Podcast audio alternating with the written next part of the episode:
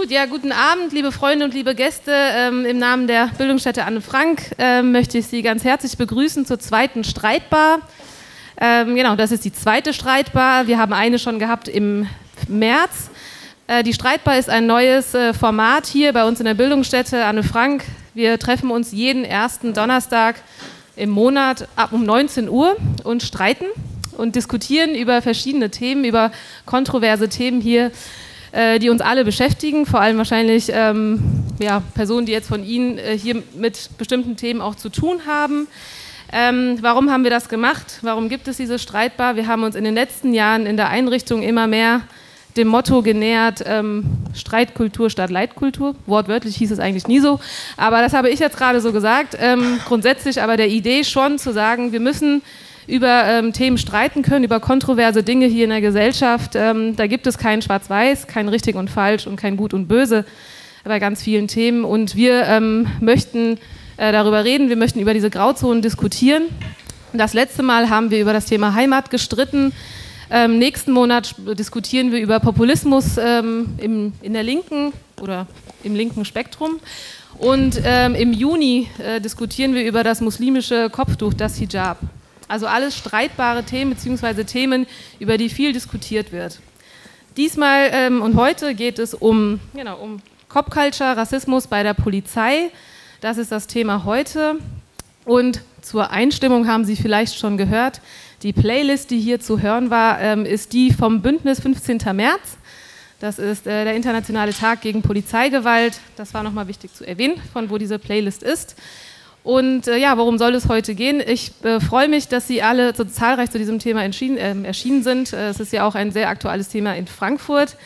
Ähm, ich möchte vorneweg und erwähnen, dass Sie vielleicht schon bemerkt haben, dass einer der Podiumsgäste nicht da ist, der ursprünglich angekündigt war. Äh, Herr Marwan Abutam äh, vom Landeskriminalamt äh, Rheinland-Pfalz ist nicht da. Herr Bibla Basu ist dafür hier. Herr Abutam hat sich ähm, entschuldigt, aus gesundheitlichen Gründen äh, konnte er nicht kommen und wünscht uns eine gute Veranstaltung. Das ist wichtig zu erwähnen, weil sich dadurch die ähm, Konstellation in diesem Gespräch etwas verändert hat. Hadija Haruna, unsere Moderatorin der Streitbar das ganze Jahr über, äh, wird gleich die Podiumsgäste nochmal genauer vorstellen. Ich möchte vorneweg als ähm, aus der Veranstalterperspektive nochmal betonen, geplant war ein Gespräch zwischen zwei Personen ursprünglich, die beide diese Innensicht aus der Polizei ähm, beleuchten. Landeskriminalamt und Polizeiakademie und auch wissenschaftliche Perspektiven dazu. Äh, das hat sich jetzt verändert. Wir haben jetzt äh, die Perspektive aus, ähm, naja, Polizeiinnenperspektive, Akademie etc. und eine zivilgesellschaftliche Perspektive, ähm, auch aus der Beratungsstelle, aus der Sie tätig sind. Das wird gleich Hadija nochmal erwähnen. Äh, die Dramaturgie hat sich dadurch etwas verändert. Was aber klar ist, ähm, keiner der Podiumsgäste ähm, negiert ein Problem bei der Polizei, und zwar Rassismus. Es gibt ein Problem. Das ist nicht der Streit heute, sondern der Streit ist, genau, wie nennt man das Problem? Problemursache, Handlungsbedarf, wo setzt man an, was kann man da machen? Das ist die Streitfrage heute. Cop Culture, ist es, ist es so, ähm, einfach so darüber zu reden, äh, wie Rassismus bei der Polizei funktioniert. Ist es ein Problem von Einzelnen? Ist es ein institutionelles Problem? Das wird heute äh, das Thema sein. Darüber kann man streiten, darüber wird auch viel gestritten. Vielen Dank, liebe Hadita, dass du dich spontan auch auf das Switchen hier eingelassen hast und dich dann nochmal umvorbereitet hast. Ich wünsche uns allen einen schönen Abend.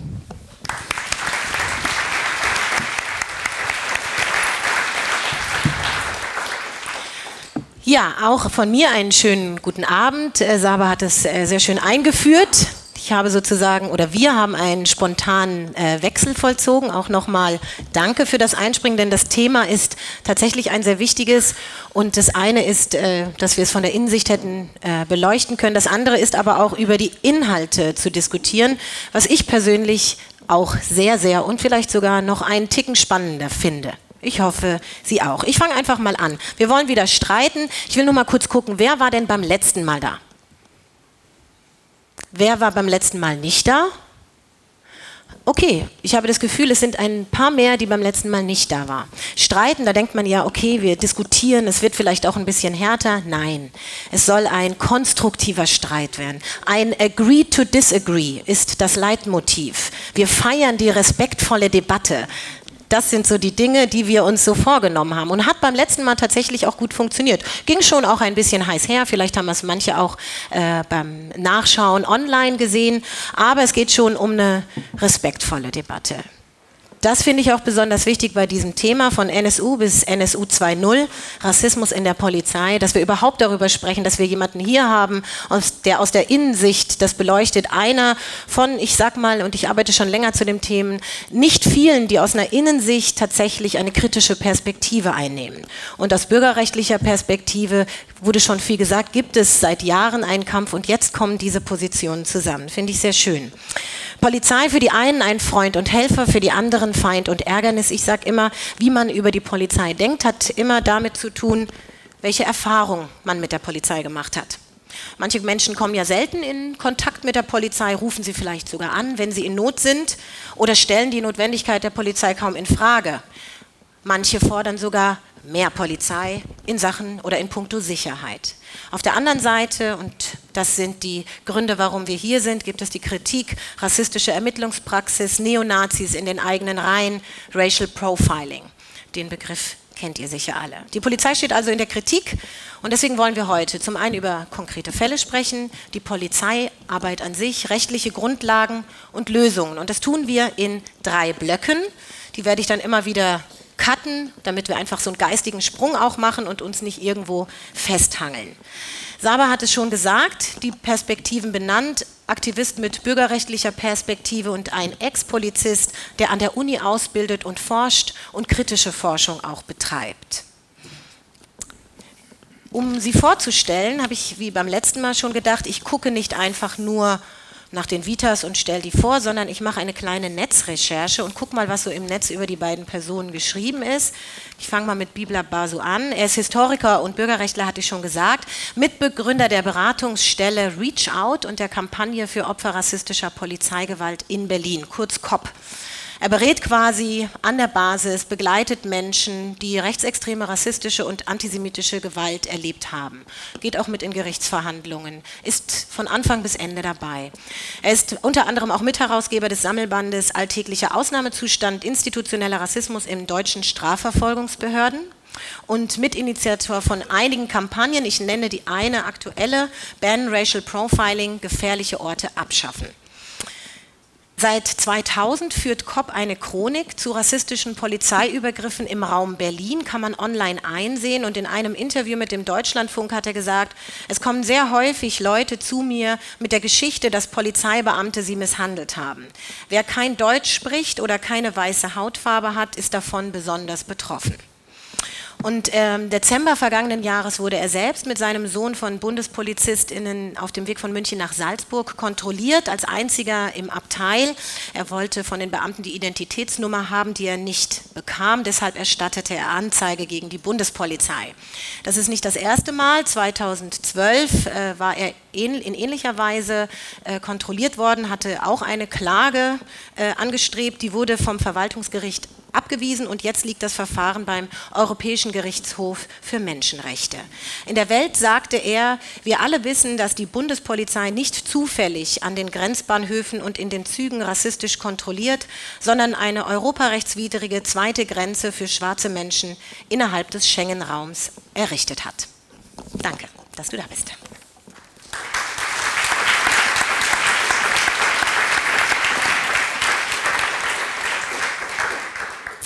Herr Bär ist Professor für Polizeiwissenschaften an der Akademie der Polizei Hamburg. Sein Schwerpunkt ist Kriminologie und Soziologie.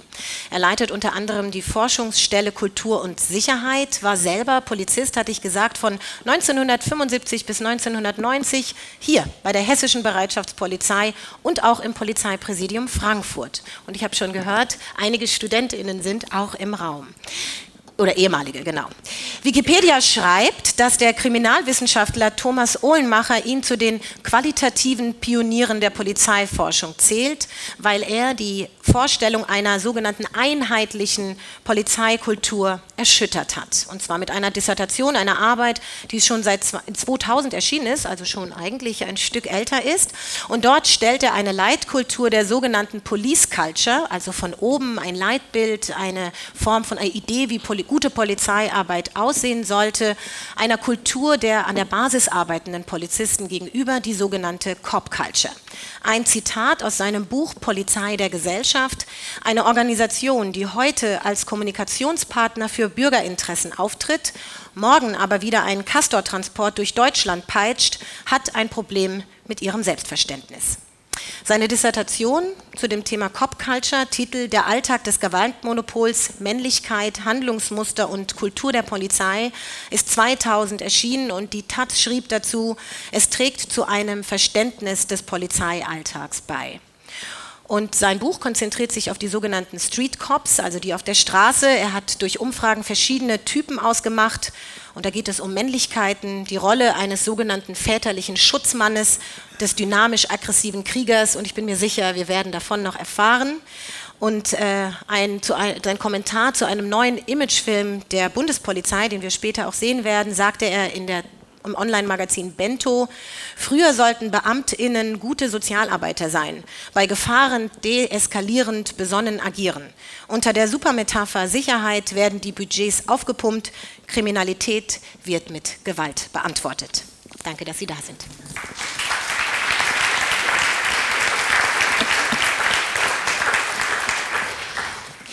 Ähm, in der letzten Runde haben wir es auch so gemacht, damit man so ein bisschen spürt, wie die beiden Personen so zu bestimmten Thesen reagieren, machen wir einen sogenannten Fragenhagel. Das ist ein Format, kurze Fragen mit der Bitte um kurze Antworten, also nicht nur ein Satz, aber auch nicht so viele.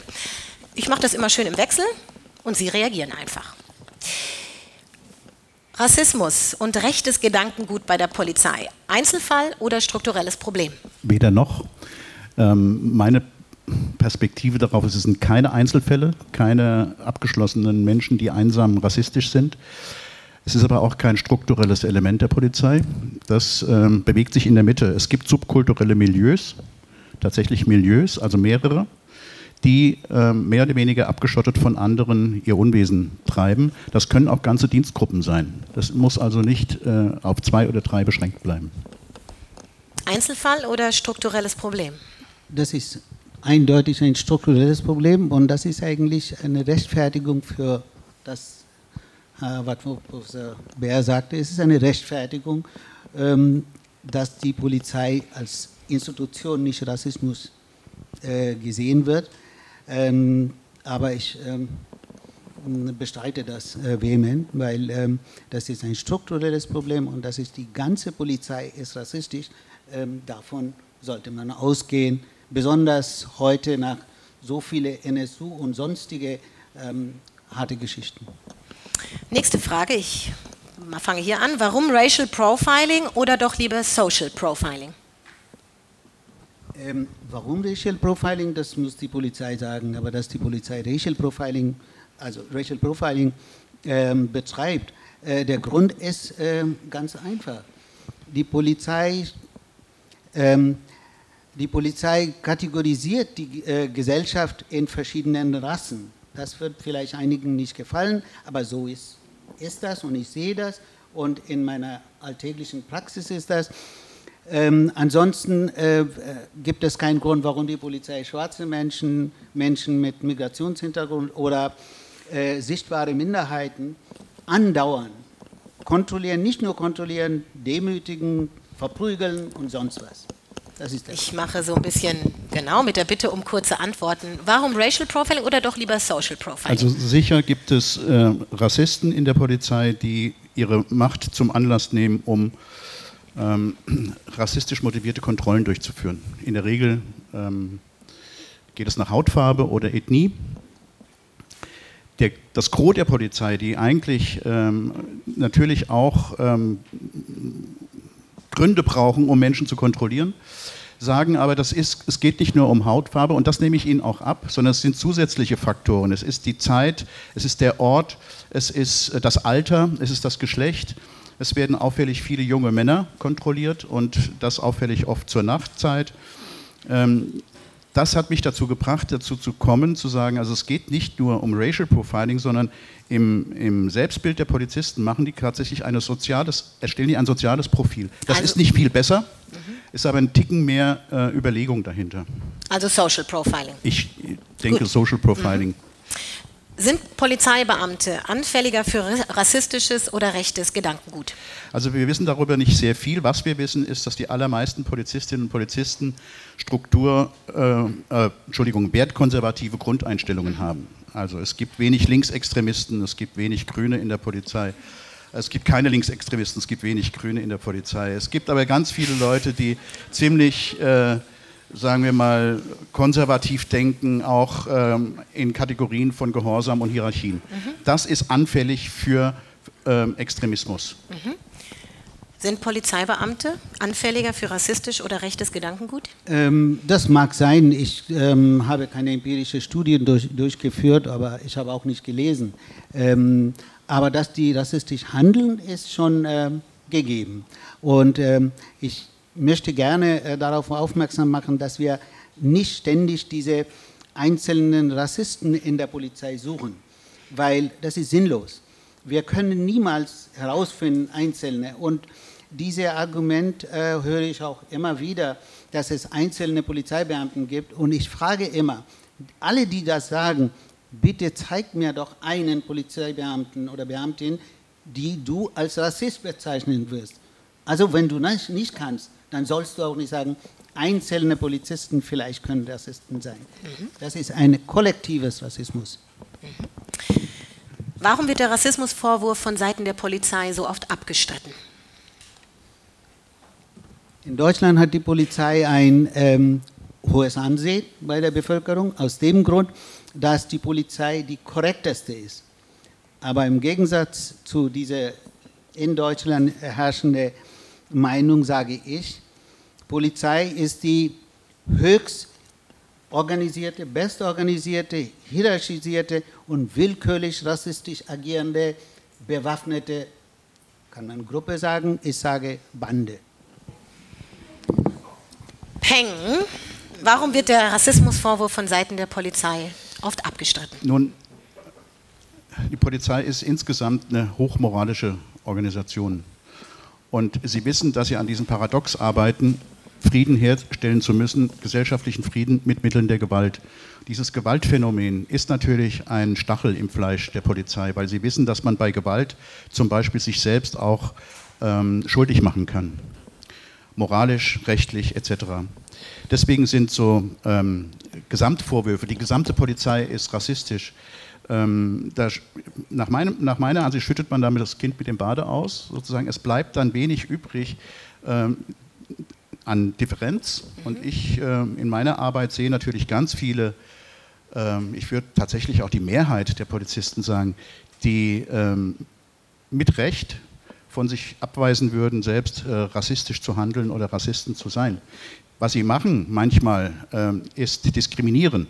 Deswegen würde ich gerne noch im Laufe der Diskussion auf den Unterschied zwischen Rassismus und Diskriminierung eingehen.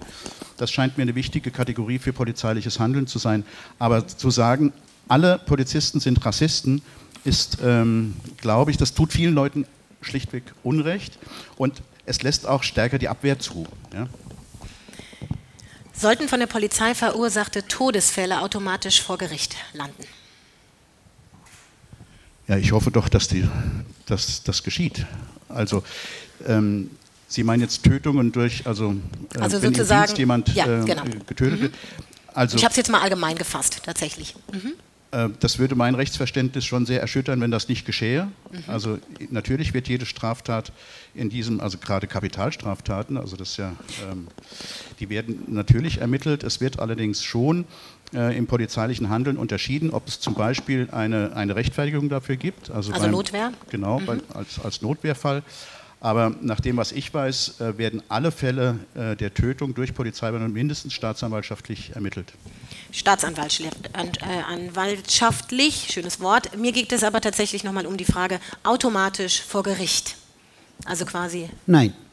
Die Staatsan also wir natürlich hier diskutieren über die Polizei und äh, wir sind in gewisser Weise auch unterschiedlicher Meinung über die Polizei. Aber äh, die ähm, stärkste Komplize der rassistischen Polizei ist die rassistische Staatsanwaltschaft. Und das ist der Grund, warum sie nicht alle Fälle vor dem äh, Gericht stellen, also alle. Also sollten alle vor ja, Gericht also landen. Unsere Forderung ist, unabhängig davon, ob sie am Ende freigesprochen werden oder nicht, die Staatsanwaltschaft sollte nicht der Richter spielen in Fällen, wo Menschen durch Polizeieinsatz gestorben sind. Also direkt Und das ist der, äh, das ist der Fall. Der, ähm, also meisten Fällen werden fast immer werden nicht ähm, der vor dem Gericht ähm, gestellt bzw. Ähm, übermittelt, sondern die Staatsanwälte entscheiden und sie entscheiden fast immer. Ich kann jetzt 20 Fälle gleich nennen, ähm, werden eingestellt. Also ich halte nochmal fest, Sie hoffen darauf, dass es passiert und äh, beziehungsweise haben wir uns aufs Du geeinigt. Du hoffst, dass es passiert und du sagst, es passiert nicht und eigentlich würdest du es fordern. Gut. Nein, ich bin noch im Fragenhagel. Was hilft? Strafen oder mehr Aufklärung? Reden über Konflikte. St härtere Strafen für Polizisten oder mehr Aufklärung und Reden über Konflikte? Ja, wenn die Polizisten ähm, mit Waffen herumlaufen, dann natürlich müssen sie auch entsprechend viel stärker ähm, äh, bestraft werden. Das heißt nicht stärker als was im Gesetz steht, sondern nicht die Mindestmaß angewandt wird, sondern Höchstmaß. Ähm, aber leider passiert sowieso nicht. Polizeibeamten werden in 95, bis- was sagte der ähm, Wissenschaftler ähm, Tobias Singelstein, 98 Prozent oder 95 Prozent werden nicht, überhaupt nicht bestraft. Und wenn eine Strafe, dann ist es die geringste Geldstrafe. Ich kann auch 100 Fälle nennen. Wie sehen Sie das? Also es fällt sehr schwer, das in ganz, ganz kurzen äh, Worten zu sagen, denn was Singelstein erforscht, ist Körperverletzung im Amt, ungerechte Körperverletzung. Ja, ja, aber sein, sein ähm, Fokus ist, dass von den eingeleiteten Strafverfahren ganz wenig, eben drei Prozent, als Hauptverhandlung vor Gericht landen und im Lauf des Verfahrens eigentlich. Das meint aber alle Gewalthandlungen, nicht die Tötungen. So. Und wenn, wenn, man, äh, wenn man jetzt ähm, sich überlegt, welche Fälle, in Deutschland wird auch nicht so viel, ähm, ich weiß nicht, ob das allgemein bekannt ist, es, es wird ja nicht geschossen und getötet wie in den USA. Also äh, wir sprechen hier jährlich von ähm, ein- bis zweistelligen Zahlen im unteren Bereich. Übrigens Tötungen von Polizeibeamten auch. Es gibt Jahre, 2014, 2013, da ist kein einziger Polizist getötet worden. Das kann man, also das ist sozusagen ein anderes Niveau. Und Selbstverständlich, das ist jetzt aber ein, ein, da unterscheiden wir uns wohl. Ich glaube nicht, dass Staatsanwaltschaft äh, äh, prinzipiell Komplizenschaft zur Polizei hat, aber das sind natürlich prozessökonomische Gründe, Hauptverfahren zu eröffnen oder nicht. Und wenn die Staatsanwaltschaft keine Anlass, äh, keinen Anlass sieht, dieses Ding äh, in die Hauptverhandlung zu bringen, dann stellen die es ein, tatsächlich. Wir gehen darauf noch ein. Meine Frage war ja, mehr Strafen, So, härtere Strafen ja. oder mehr Aufklärung? Ja, nein, ich würde sehr stark, äh, deswegen plädiere ich ja auch für unabhängige ähm, ähm, Polizeibeauftragte, die den Konflikt eben nicht nur juristisch sehen. Nur Strafe bringt auch bei anderen Straftätern nichts. Ja? Äh, und bei Polizisten eben auch nicht. Ich würde diejenigen stärken, die am Rande stehen und die einen guten Job machen wollen, sich aber manchmal nicht trauen, sich gegen die Kollegen durchzusetzen. Die müssen gestärkt werden. Also mehr Aufklärung, mehr Klima des Vertrauens schaffen und mehr Whistleblowing sozusagen äh, zulassen. zulassen. Letzte Frage. Könnte sich ein Fall wie der, die NSU-Mordserie innerhalb unseres Polizeisystems wiederholen? Nein, also äh, mit NSU, äh, dass es jetzt Rechtsterrorismus gibt, hat sich bis in den letzten, ins letzte Kommissariat rumgesprochen. Also mir ging es jetzt nicht, Entschuldigung, die Frage war nicht so konkret, nicht, dass sich diese Mordserie, sondern die Ermittlungsprozesse. Genau. Dass es Ermittlungsroutinen gibt, die in bestimmten Traditionen verlaufen, das ist so. Ja? Und äh, das kann durchaus sein, dass wieder ähm, ähm, etwas nicht gesehen wird, was bei größerer Umsicht hätte gesehen werden können, was aber aus ähm, äh, traditionellen oder wie auch immer, aus welchen nicht professionellen Gründen nicht getan wird. Das glaube ich schon, dass das passieren kann. Je politischer ein Delikt ist, desto schwieriger ist die Aufklärung für die Polizei. Deswegen ermitteln die so gern in Kapitaldelikten. Deswegen wird Mord mit 90 Prozent aufgeklärt. Ja? Ein Mord im Milieu ist prima für Polizisten. Ja? Das ist nicht, da hängt sich kein Staatssekretär rein und will irgendwie noch mal eine Aufklärung haben oder sagt, da müssen wir aber besonders so. Und je politischer ein Delikt ist, desto äh, schwieriger ist es auch für die Polizei und desto höher ist die Versagensquote. Wie sehen Sie das? Äh, du das? Ähm, ich weiß nicht, was politische äh, Mord ist, aber das ist okay. Rech, rechts Äh, und links ja, motiviert sozusagen. Das war unter anderem. auch NSU nicht. Diese ganze äh, Migrantinnen und Migranten, die äh, darunter litten, sind äh, nicht jetzt, äh, ähm, haben, hat die Polizei nicht als politisch eingestuft. Daher, und das wird passieren. Das wird passieren, solange die Zivilgesellschaft nicht aufsteht und ständig ähm, Polizei beobachtet und Polizeiarbeit ähm, unter die Lupe nimmt und kritisiert. Und zweitens ähm, aus, äh, der, also aus der Apparat der Polizei, in welcher Form auch immer, ähm, wenn es äh, Beauftragten gibt, Polizeibeauftragten und sonst was gibt, wird nichts ändern. Das kann ich jetzt schon sehen. Es wird nicht ändern. Es muss komplett unabhängig, komplett unabhängig von nicht nur Polizei, sondern von Behörden. Jeder Ministerium, jede Behörde muss das ähm, unabhängig sein. Und es gibt ähm, zahlreiche Beispiele aus USA, wo die gezeigt haben, dass es möglich ist, unabhängige ähm, ähm, ähm, Beauftragtenstellen zu haben und die, ähm, und, und die dann auch ähm, sozusagen Polizeiarbeit Arbeit kritisch unter Lupe nehmen. Nur dann kann eine NSU aufhören, sonst nicht. So. Sind die unterschiedlichen Positionen ein bisschen deutlich geworden? Ja? In Ansätzen. So, jetzt vertiefen wir das. Ich habe eine Sache vergessen. Kann mir jemand seine Uhr leihen?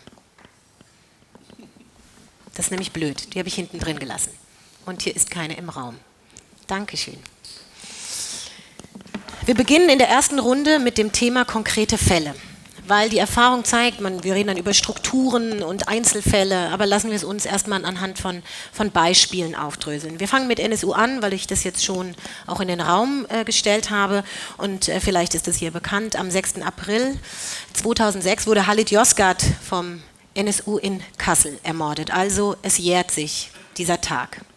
Und die Behörden, wir haben es äh, gerade ja schon gehört, vermuteten dahinter ein kriminell-migrantisches Milieu. Es gab sogar ein Schlagwort, das aus dem Polizeisprech in die Medien gekommen ist. Das möchte ich jetzt hier gar nicht wiederholen.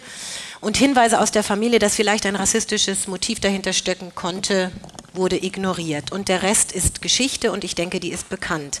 Der Anwalt der Nebenklage, Mehmet Daimer Güler, sagte dazu im Prozess, dass es eben leichter sei, über Technik zu sprechen, als über Haltung und Denken. Ein erschossener Türke muss in den Drogenhandel verwickelt sein.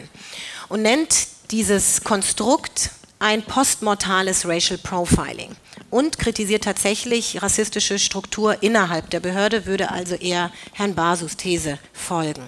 Das zeige sich daran, und das ist der Hauptpunkt, dass verschiedene Pol- Polizei- und Landesbehörden in selber Weise agiert haben. Sie haben es eben schon ein bisschen angesprochen. Sie sagten, es gibt so traditionelle Untersuchungsweisen. Sie sehen keinen Hinweis auf institutionellen Rassismus in Bezug auf NSU, sondern haben in einem Interview mal gesagt, Sie sehen da diese eben konservative Verfahrenslogik. Wo liegt denn da der Unterschied? Naja, im Nachhinein, äh, wenn, wir betrachten ja die Fälle immer ex post. Das heißt, äh, uns stehen viel mehr für, ähm, Informationen zur Verfügung als äh, den ermittelnden Kommissariaten oder Beamten vor Ort. Zum Beispiel war es ziemlich schwierig, und das ist ein, Defizit in, in, in der, in der Professionsorientierung der Polizei. Es war ziemlich schwierig, ähm, zu, festzustellen, dass das keine Einzelfälle waren, sondern dass die zusammenhängen. Ja, und dass dann Koordination erfolgen musste in den Bundesländern, das war schlichtweg eine ähm, berufsinterne, polizeiinterne ähm, äh, Konfliktlage, weil sich Bayern mit, der, mit, mit, mit dem Bund, also mit dem BKA, nicht einigen konnte, wer jetzt die Federführung übernimmt. Herr Beckstein hat schon angeblich relativ früh darauf hingewiesen, dass es Rechtsterroristen sein können. Und die meisten haben das abgelehnt, weil es in ihrem Horizont nicht möglich war. Also es waren für mich nicht erstmal Rassisten am Werk, die mit Macht versucht haben, etwas nicht aufzuklären, sondern es sind die Logiken, die ähm, erstmal angewandt werden. Welche sind das? Naja, äh, wir gehen vom Wahrscheinlichsten aus. Und tatsächlich sind ähm, diese Prüffälle, das ist genau wie in, in, in anderen Deliktsbereichen auch, es werden äh, ähm, Möglichkeiten geprüft, Wahrscheinlichkeiten, Spuren bewertet sozusagen. Und diese Spurenbewertung folgte in der Tat nach sehr konservativen äh, Ding. Wird, wird äh, jemand, ähm, ähm, ich kann jetzt im Einzelnen diese, Nee, diese das- Dinge mhm. nicht nennen, aber mh, ähm, als Spur Nummer 397 ist möglicherweise auch ein Hinweis auf äh, ähm, politische Motivation. Nur bis die Spur 397 abgearbeitet wird, dauert das halt vier Jahre oder so. Das heißt, die haben schon auch. Das Zweite, was ich sage, ist, dass Wissen in der Polizei hierarchisch ist. Also wenn da ein junger Kommissar zum Beispiel eine prima Idee hat und sagt, wir müssen mal ganz woanders hindenken, heißt das nicht, dass diese prima Idee, die vielleicht in die Richtung geführt hätte, äh, vielleicht die Waffen mal zu vergleichen, dass diese Idee sofort umgesetzt wird, wenn es die Leitung oder die älteren Kollegen nicht wollen. Das heißt, wir, äh, Polizei ist in diesem Punkt kein Start-up-Unternehmen, das sehr schnell reagiert auf Neuerungen und sich äh, durch Kreativität auszeichnet, sondern es folgt schon gewissen Erfahrungsroutinen. und die haben hier völlig versagt. Erfahrungsroutinen, Hierarchie, Spur 397, Wahrscheinlichkeiten, das alles konservative Verfahrenslogik. Wie erklären Sie sich das Verhalten der Behörden als Antwort auf ihn? Ich kann wirklich nicht erklären, warum er das sagt, weil ähm, dein Beispiel ähm, ist für mich nicht verständlich. Es gibt ganz klares Beispiel. In Nürnberg wurde doch dieser ganz berühmte Ermittler eingesetzt. Und was macht er gleich, nachdem er eingesetzt wurde? Er ordnet an, dass alle Kreditkartenbewegungen von Türken also aus der Türkei stammende Menschen, Türken, Kurden und so weiter, musste überprüft werden. Und dann nicht nur das, sondern alle äh, Reisebewegungen der Leute. Das ist doch keine konservative, das ist doch also klassisch rassistische, rassische äh, Muster, das die Polizei ähm, in der Ermittlungspraxis reingebracht hat. Von ersten Tagen an haben sie das gemacht. In Kassel haben die ähm, Migrantinnen und Migranten und Familienangehörige sind auf die Straße gegangen, gesagt, das war bestimmt die Nazis, Rassisten. Wollten die gar nicht hören. Die Ermittler wollten gar nicht hören.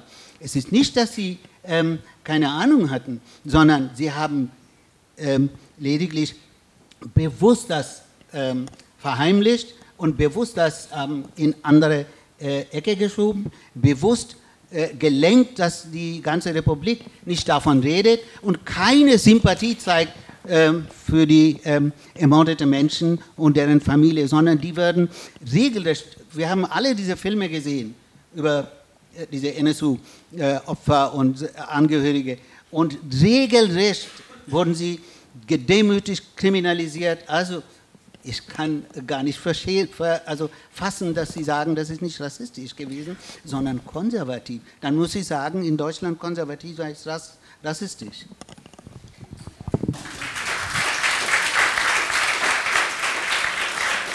Vielleicht konkretisieren wir mal dieses Konservativ, weil Ja. ich tatsächlich auch Ja. interessant fand diesen Aspekt, äh, da gibt es Hierarchien, da hat Spur 397.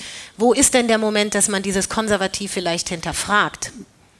Wenn man es denn überhaupt tut. Konservativ halte ich jetzt, ähm, es war vielleicht ein bisschen verführerisch zu sagen, dass es mehr äh, äh, politisch gemeint ist. Das meine ich, meine ich damit nicht, sondern es ist nach den, nach den hergebrachten Erfahrungen und, und ähm, Ausbildungsstandards, ähm, die die Polizei benutzt, werden diese Kreise erstmal bedient. So, dann wird diese Logik bedient. Und äh, es muss schon etwas Neues kommen. Das ist natürlich in der Polizei auch nicht ganz einfach, äh, jede, jedem Hinweis in gleicher Intensität nachzugehen, der sich äh, nachher als der richtige erweist. Und dass Polizeibeamte kritisiert werden für ihre äh, Hypothesenbildung, das ist deren täglich Brot. Das ist jetzt für die nichts Besonderes. Also ich würde nach wie vor davon ausgehen, dass weniger eine rassistische Grundhaltung oder das äh, bewusste das bewusste Vermeiden von Aufklärung im Vordergrund stand, sondern man sich sukzessive ähm, in, eine Fall, in eine Fallentwicklung verstrickt hat, die erfolglos geblieben ist und die ähm, äh, der Polizei auch keinen Ruhm eingebracht hat. Es gab diese Fälle tatsächlich, wo Angehörige auch ähm, gedemütigt wurden und äh, wo aus äh, Opfern Täter gemacht wurden. Das gibt es natürlich. Ähm, ja, natürlich, es gibt es. Und ähm, es waren auch keine einzelnen Personen. Aber das der ganzen Polizei als äh, quasi bewussten Akt zu unterstellen, halte ich für ebenso wenig beweisbar wie ähm, ähm, und evident wie der umgekehrte Fall, dass alles äh, in Ordnung war. Ich bin mir sicher, dass wir über diese polizeiinterne Verstrickung in diese Fälle erst in vielen Jahren ähm, mehr Wahrheit erfahren werden, weil im Moment noch ganz viel verborgen wird und versucht wird, ähm, den Schaden für die Polizei zu begrenzen. Dann machen wir es doch aktueller, weil tatsächlich ist NSU und die Aufklärung darüber gab es zig Untersuchungsausschüsse, die zum Teil noch laufen, aber was wir ja ganz aktuell haben, und das könnte mir vorstellen, dass auch deswegen viele hier sind, die jüngsten Ereignisse in Hessen und äh, in Frankfurt. Ich habe äh, mal vorher ein bisschen den aktuellen Stand der Ermittlungen für mich zusammengefügt, weil es nicht so ganz einfach ist, weil die Ermittlungen ja noch laufen. Ich fasse das nur mal so für uns alle in den Köpfen zusammen. Ihr erinnert euch sicherlich, im Dezember diese Drohschreiben NSU 2.0, die an die Anwältin Seda Bassayildes gingen. Darin verwickelte Polizeibeamte. Es geht um mehrere Briefe, eine Chatgruppe, in der Frankfurter Polizisten verfassungsfeindliche Inhalte ausgetauscht haben, Dutzende E-Mails, die auf einmal bundesweit, und das ist, fand ich auch interessant, mit, diesem, mit der Signatur Nationalsozialistische Offensive oder NSU 2.0 oder Wehrmacht unterzeichnet äh, an Politiker und andere öffentliche Personen hinausgingen. Dort werden Parallelen gezogen, von denen wir auch noch nicht viel wissen, wenn man äh, recherchiert. Andere Dinge noch, die verhandelt werden, sind zum Beispiel Polizisten aus Kierdorf, das ist im Vogelsberg. Sie sind durch rechte Parolen auf einer Kirmes aufgefallen. Vier Beamte in Schlichtern, das ist auch in Hessen, die sollen vor einer Station eine Deutschland- oder beziehungsweise Hessenflagge kopfüber aufgehängt haben. Das ist eine bestimmte rechte Symbolik. Und gegen einen Polizisten in Darmstadt wurde Klage erhoben, weil er 2016 mutmaßlich eine rechtsextreme Bekannte mit Interner aus der Dienststelle versorgt habe, hat. Dafür wurde er mit 7000 Euro geahndet. Er gab die Tat zu, betonte aber, Zitat, er selbst habe keinerlei verfassungsrechtlich bedenkende Neigungen. Und der ähm, Untersuchungsausschuss des, mit Innenminister Beuth hat kürzlich getagt, das war Ende März, und da gibt es aktuell 38 Polizisten, die in Hessen unter Rechtsextremismus Verdacht stehen. Das sind auffällig viele Einzelfälle und ich bin immer noch bei dieser Einzelfallgeschichte und Struktur. Wie ist denn da Ihre Einschätzung? Weil Sie haben sich öfter ja auch zu den mhm. Geschichten geäußert. Ähm, erstmal fällt mir auf, dass diese Ermittlungen natürlich ähm, polizeiintern gemacht werden. Also mhm. ich bin mir relativ sicher, dass da kein Politologe dabei ist und dass auch äh, keine Sozialwissenschaftler dabei sind, dass auch keine Bürgerrechtler dabei sind. Das ist erstmal eine polizeiinterne ähm, Geschichte, die wieder ähm, nach dem Grundsatz geführt wird, was ist uns vorzuwerfen, was ist strafrechtlich vorwerfbar. So, das ist üblich so. Und ähm, ich traue jetzt, äh, deswegen würde ich mich inhaltlich in diese aktuelle Untersuchung noch gar nicht einschalten wollen, weil ich auch da gewiss bin, dass sowohl die Zahlen steigen werden als auch die Vorwürfe. Und es gehört nicht viel dazu, eine Chatgruppe äh, zu gründen und da Bilder reinzustellen, ähm, dass da sofort 4, 10, 14, 15, 20, ich würde auch sagen Hunderte äh, betroffen sein können ist mir bei den technischen Möglichkeiten von heute relativ leicht verständlich. Die Frage ist tatsächlich, äh, haben alle das Gleiche gemacht? Also ist das alles gleich schlimm? Oder ist das Verfassen von Drohbriefen zum Beispiel doch nochmal eine andere Qualität als das Zeigen von Nazi-Devotionalien und das Austauschen von rassistischen Sprüchen? Und an dieser Stelle ähm, agiert ja die hessische Polizei auch noch. Ich würde sagen, wenn jemand äh, involviert ist in eine Bedrohung von äh, Persönlichkeiten, das könnte ein Verbrechenstatbestand sein. Ja, das ist für mich nochmal was anderes und, und ist auch nicht mit demselben, mit denselben Konsequenzen zu ähm, behandeln wie das Verfassen von, ähm, von rassistischen äh, Sprüchen die in der Regel, wenn es nachher wieder in der Strafrechtsökonomie, also wenn es in der Prozessökonomie stecken bleibt, das geht dann aus wie das Hornberger Schießen, ja, weil äh, es ganz schwer ist, den Leuten strafrechtlich dann das nachzuweisen. Solange also der Schwerpunkt darauf liegt, was haben die rechtlich falsch gemacht, laufen wir hier auf einem äh, Gleis, das ähm, ins Nirvana führt, ja, weil die moralische Implikation oder der Schaden, der auch äh, durch, durch, das, durch das Denken dieser Leute angerichtet wird, überhaupt nicht in den Blick genommen wird. Können Sie das konkretisieren? Naja, wenn jemand äh, ein Bild ins Netz stellt, das ist jetzt ein Fall, der abgeschlossen ist, ein Bild ähm, in eine Chatgruppe stellt, sagt, ich habe dem äh, verdorbenes Schweinefleisch zu essen gegeben und habe ihm auf dem Boden eine gegeben, der hat gequiekt wie ein Schwein. So, mhm. das ist ein ähm, Polizeibeamter in Bundespolizei Hannover gewesen und stellt das in die Chatgruppe. Das kam raus und wir haben uns empört, enorm empört, ich auch. Ähm, der Anwalt dieses Beschuldigten hat gesagt, ja, das hat er zwar gemacht, aber, also der hat das gesagt, aber er hat es natürlich nicht gemacht. Und er hat dann darauf hingewirkt zu sagen, das ist eine geschlossene Chatgruppe, das ist überhaupt keine Volksverhetzung. Das Ding ging ganz harmlos zu Ende. Man hat bei ihm dann noch äh, kinderpornografisches Material sichergestellt und deshalb wurde er verurteilt. Äh, und wenn man nur es nach Strafprozessordnung sieht, dann ist es eben so, dass jemand sagen kann, ich war es nicht oder es war nicht so schlimm. Und das halte ich für zu kurz gegriffen. Also ich glaube schon, wir müssen uns dieser, ähm, dieser ähm, ja, für die Polizei sehr schambesetzten und sehr schwierigen Frage stellen, ähm, wohin treibt denn die Polizei insgesamt? Also lässt sie es zu, dass Menschen in dieser Weise sich verhärten, rigider werden, zynisch werden, sexistisch, chauvinistisch und eben auch rechtsextrem werden? Das ist ein Alarmzeichen. Auf diesen Punkt kommen wir ja noch. Also wie kommt das, dass es diese, also dass PolizistInnen so agieren. Aber ich möchte noch mal ganz kurz, um das noch ein bisschen zu vertiefen. Sie hatten in einem Interview gesagt, ähm, und eben auch, was ist uns vorzuwerfen? Das ist ja eine sehr defensive Haltung. Dann hatten Sie in dem Interview gesagt, äh, dann wird erstmal in Frankfurter Fall geschaut werden, dass die Vorfälle eine Ausnahme sind, weil es ja wenige Polizisten und nicht alle sind.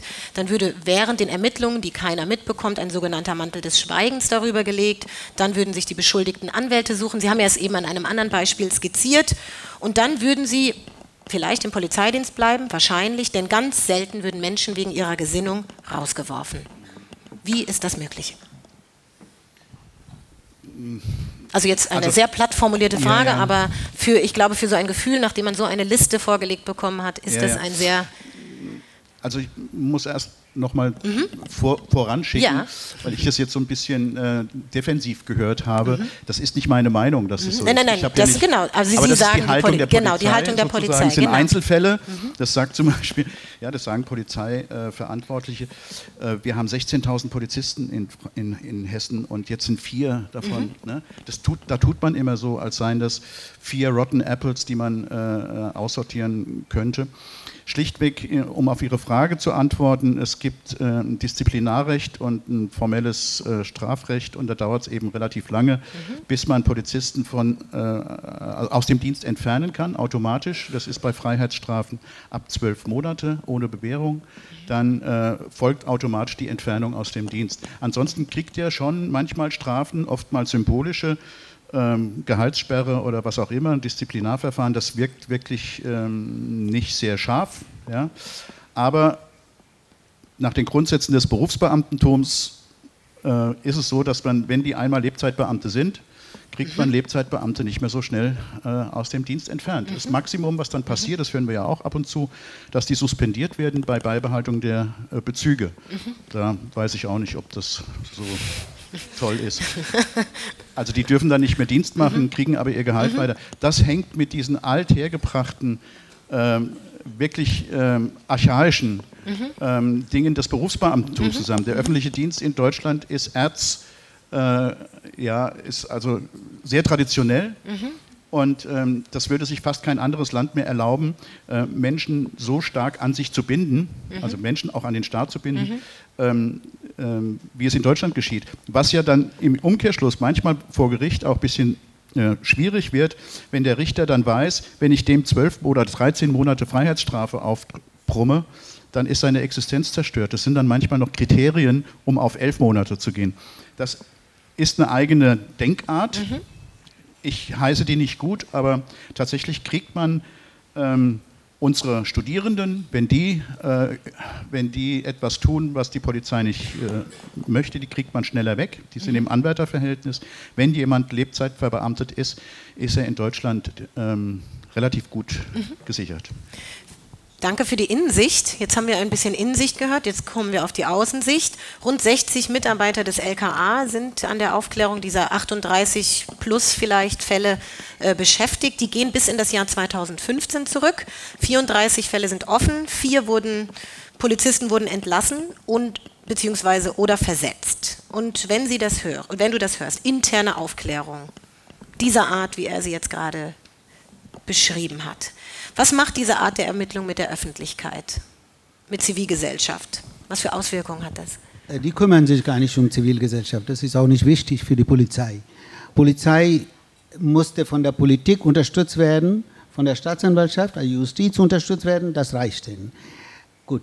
Ähm, die, die Ermittlungen, wenn das intern geführt wird, das heißt, wir werden keine Ermittlungen durchführen, sondern das Schleppen, Schleppen, Schleppen, bis die Öffentlichkeit, die sowieso nur sieben Tage höchstens äh, äh, über ein The Thema äh, sich beschäftigt, ähm, nicht mehr darum kümmert, alle werden vergessen.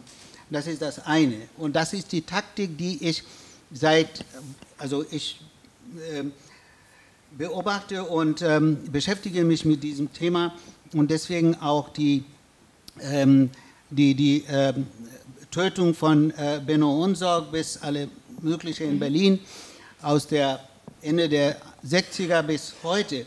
Alle Fälle, die ich sehe, genauso passiert. Die, die Fälle werden so lange geschleppt, bis niemand darum kümmert und niemand denkt darüber nach und dann ist das vergessen. Und meisten Menschen haben auch nicht so viele äh, Energie, Möglichkeit, Geld etc. etc. das zu verfolgen. Das ist das eine. Das ist das eine, worüber ich, äh, also was ich sagen wollte. Und zweitens, ähm, wir reden jetzt, ähm, weil du das so erwähnt hast, äh, über hessische ähm, Skandal oder was auch immer. Ähm, das ist, also meines Erachtens, das ist eigentlich auch mit ein Grund, warum wir Rassismus in der Polizei gar nicht ähm, wahrnehmen, beziehungsweise uns nicht stört. Also uns meine ich Mehrheit der Bevölkerung, weil weiße Bevölkerung ist nicht davon betroffen. Warum sollen sie sich darum kümmern? Es sind ja Minderheiten, die ähm, sowieso werden kaum äh, äh, gesehen. So, wer ist betroffen von dieser Geschichte Rechtsextremismus. Deswegen ständig wird über Rechtsextremismus gesprochen. Das ist nicht die, das Hauptproblem der ähm, Gesellschaft, sondern Rassismus. Und hier sind die Polizisten, die davon ähm, sozusagen ähm, betroffen sind, die, über die rede ich nicht, sondern über die Menschen, die, die ähm, von dieser Art von Polizeiarbeit ähm, äh, oder also, ähm, davon betroffen sind, ähm, die reden, viele reden von Rechtsextremismus, weil die weiße Gesellschaft kann eigentlich sehr gut damit identifizieren, weil sie, wenn sie politisch agieren, dann gibt es Staat und Polizei, die dagegen sind und dann können sie auf die Straße gehen und sonst was machen. Aber über Rassismus haben sie keine, kein Problem die Mehrheit der weißen Bevölkerung. Kein Problem, weil das denen nicht betrifft. Aber ich sehe in kleinsten Fällen, ähm, wo die Polizeibeamten einen einfach mitnehmen, weil sie Lust hatten oder sonst was, bis zu Fälle, wo ähm, durch Einsatz äh, also, ähm, verstorbene Menschen oder getötete Menschen, überall diese Taktik der Verschleppung. Und wenn sie lange verschleppen können, dann haben sie gewonnen. Und das haben sie in der Vergangenheit gemacht, werden sie jetzt machen. Wer denkt jetzt heute noch über die äh, Polizeibeamten, die diese massive Restverletzungen äh, betrieben haben in ganze NSU-Ermittlungen, Akten vernichtet haben, ähm, die Ermittlungen in äh, falsche Richtung geführt haben, bewusst geführt haben in die falsche Richtung und trotzdem ich weiß nicht jetzt, wie der Stand ist.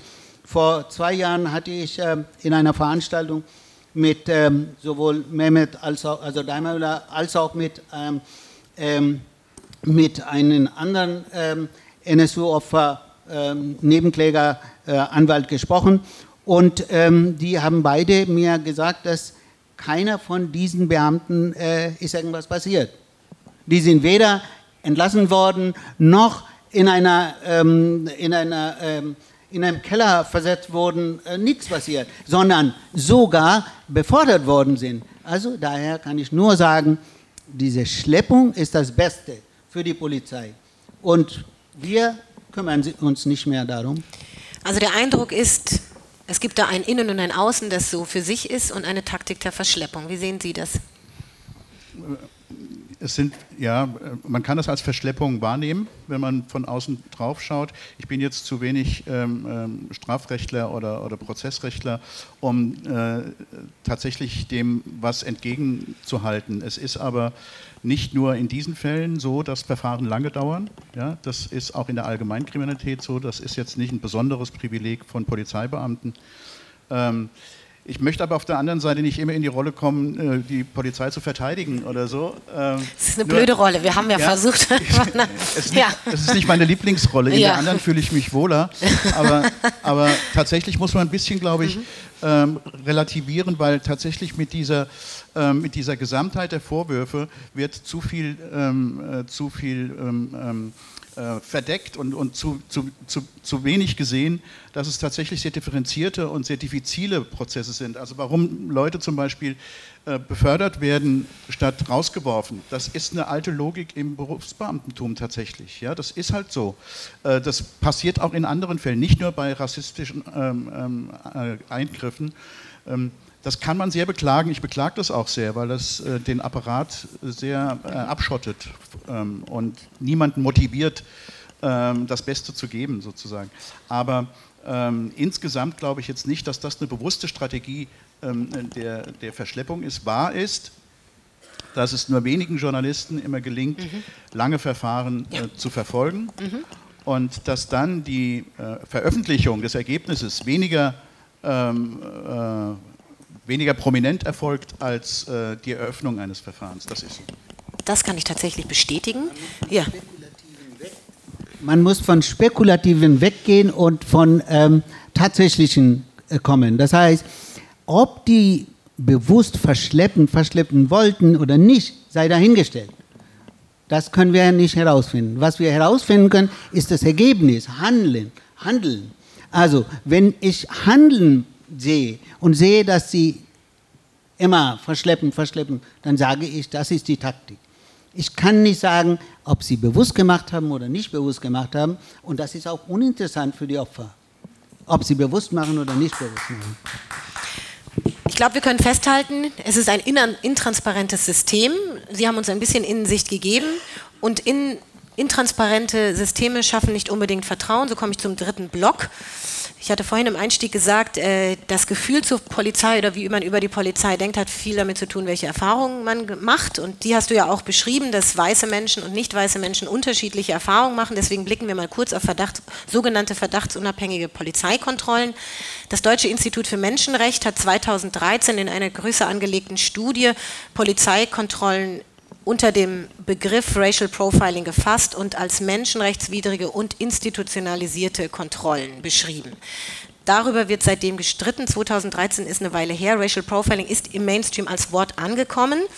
Aber die Haltung scheint für mich, weiß nicht, wie das für euch ist, wie festgefahren. Zwischen die einen sagen Gefahrenabwehr und die anderen sagen, wir brauchen Verständnis für unschuldige Menschen, die kriminalisiert werden. Herr Bär, und Sie mahnen im Kontext von Personenkontrollen zur Vorsicht in Bezug auf Racial Profiling, weil Sie sagen, Social Profiling, was sie ja vorhin ein bisschen angesprochen hat, zählt auch zu den Kernkompetenzen der Polizeiarbeit.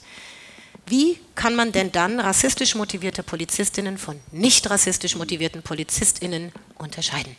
Ja, also wenn ich Sie richtig verstanden habe, wenn ich dich richtig verstanden habe, geht das gar nicht, äh, weil alle rassistisch sind? Nein, das habe ich nicht ein einziges Mal gesagt. Alle Rassisten sind. Ich habe gesagt, das ist... Das ist für uns uninteressant, für Diskutanten uninteressant, ja. für das Publikum uninteressant, für die Gesellschaft uninteressant, ob Rassisten gibt oder nicht gibt. Ja. Aber hast du nicht ich gesagt, gehe von der, ich gehe von der Struktur der Polizei, genau. das ist rassistisch. Dass, dass die rassistisch Genau. Ob Einzelne da sind oder nicht, sei dahingestellt. Ich gehe nicht in den Kopf rein. Ja. Kann ich auch nicht sagen. Ja, genau.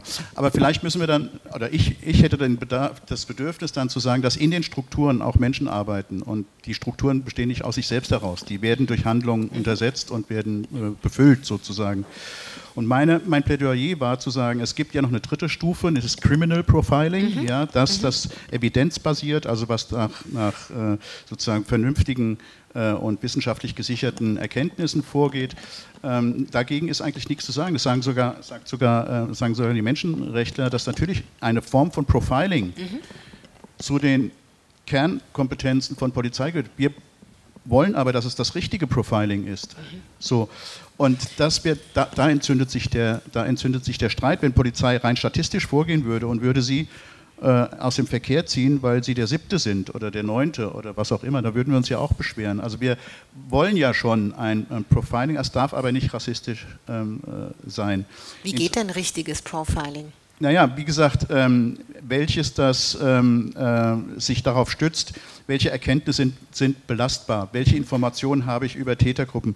Profiling findet ja immer statt, oder dieses äh, in Rede stehende Racial Profiling, wenn Polizeibeamte eigeninitiiert Menschen kontrollieren und darüber eine Entscheidung treffen, den kontrolliere ich, den anderen nicht. Ja?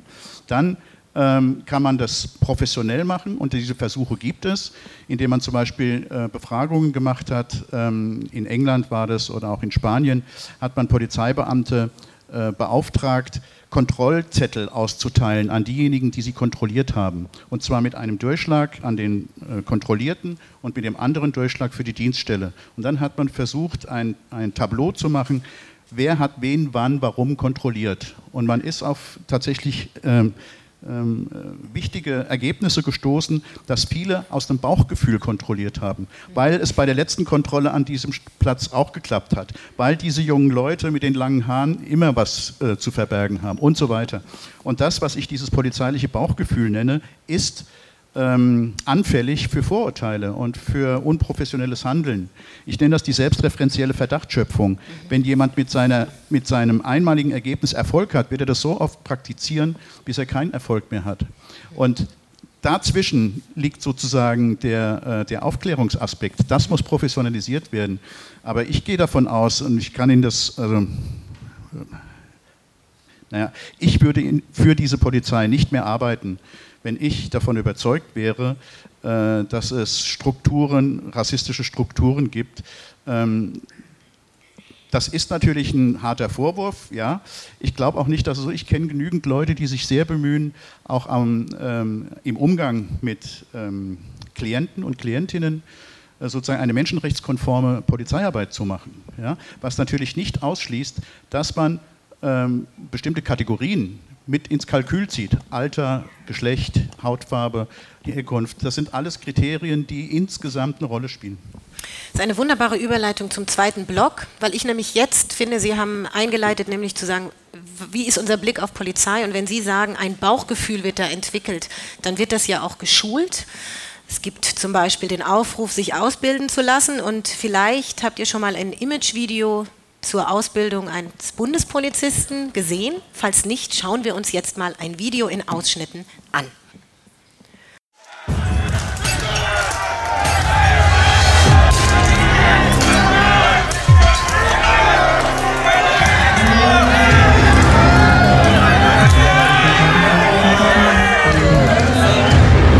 Wir sind ein Team.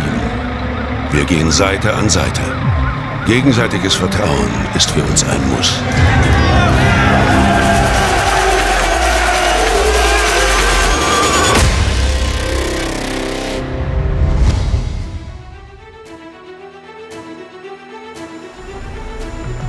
Wir sind nicht nur Hunderte, wir sind Tausende und die größte Einheit der Bundespolizei. Wir sind fit mit Erfolg spornen wir uns gegenseitig an und pushen uns an unser Limit und darüber hinaus. Wir trainieren nur auf eine Art, im Team. Direkt von hier ins Ziel stechen. Übung frei. Wir sind eigenständig und an jedem Einsatzort zu Hause. Wir arbeiten für Deutschland und für die Menschen in Deutschland. Dafür haben wir viele kleine und große Helfer. Wir erreichen unser Ziel auch in großer Höhe.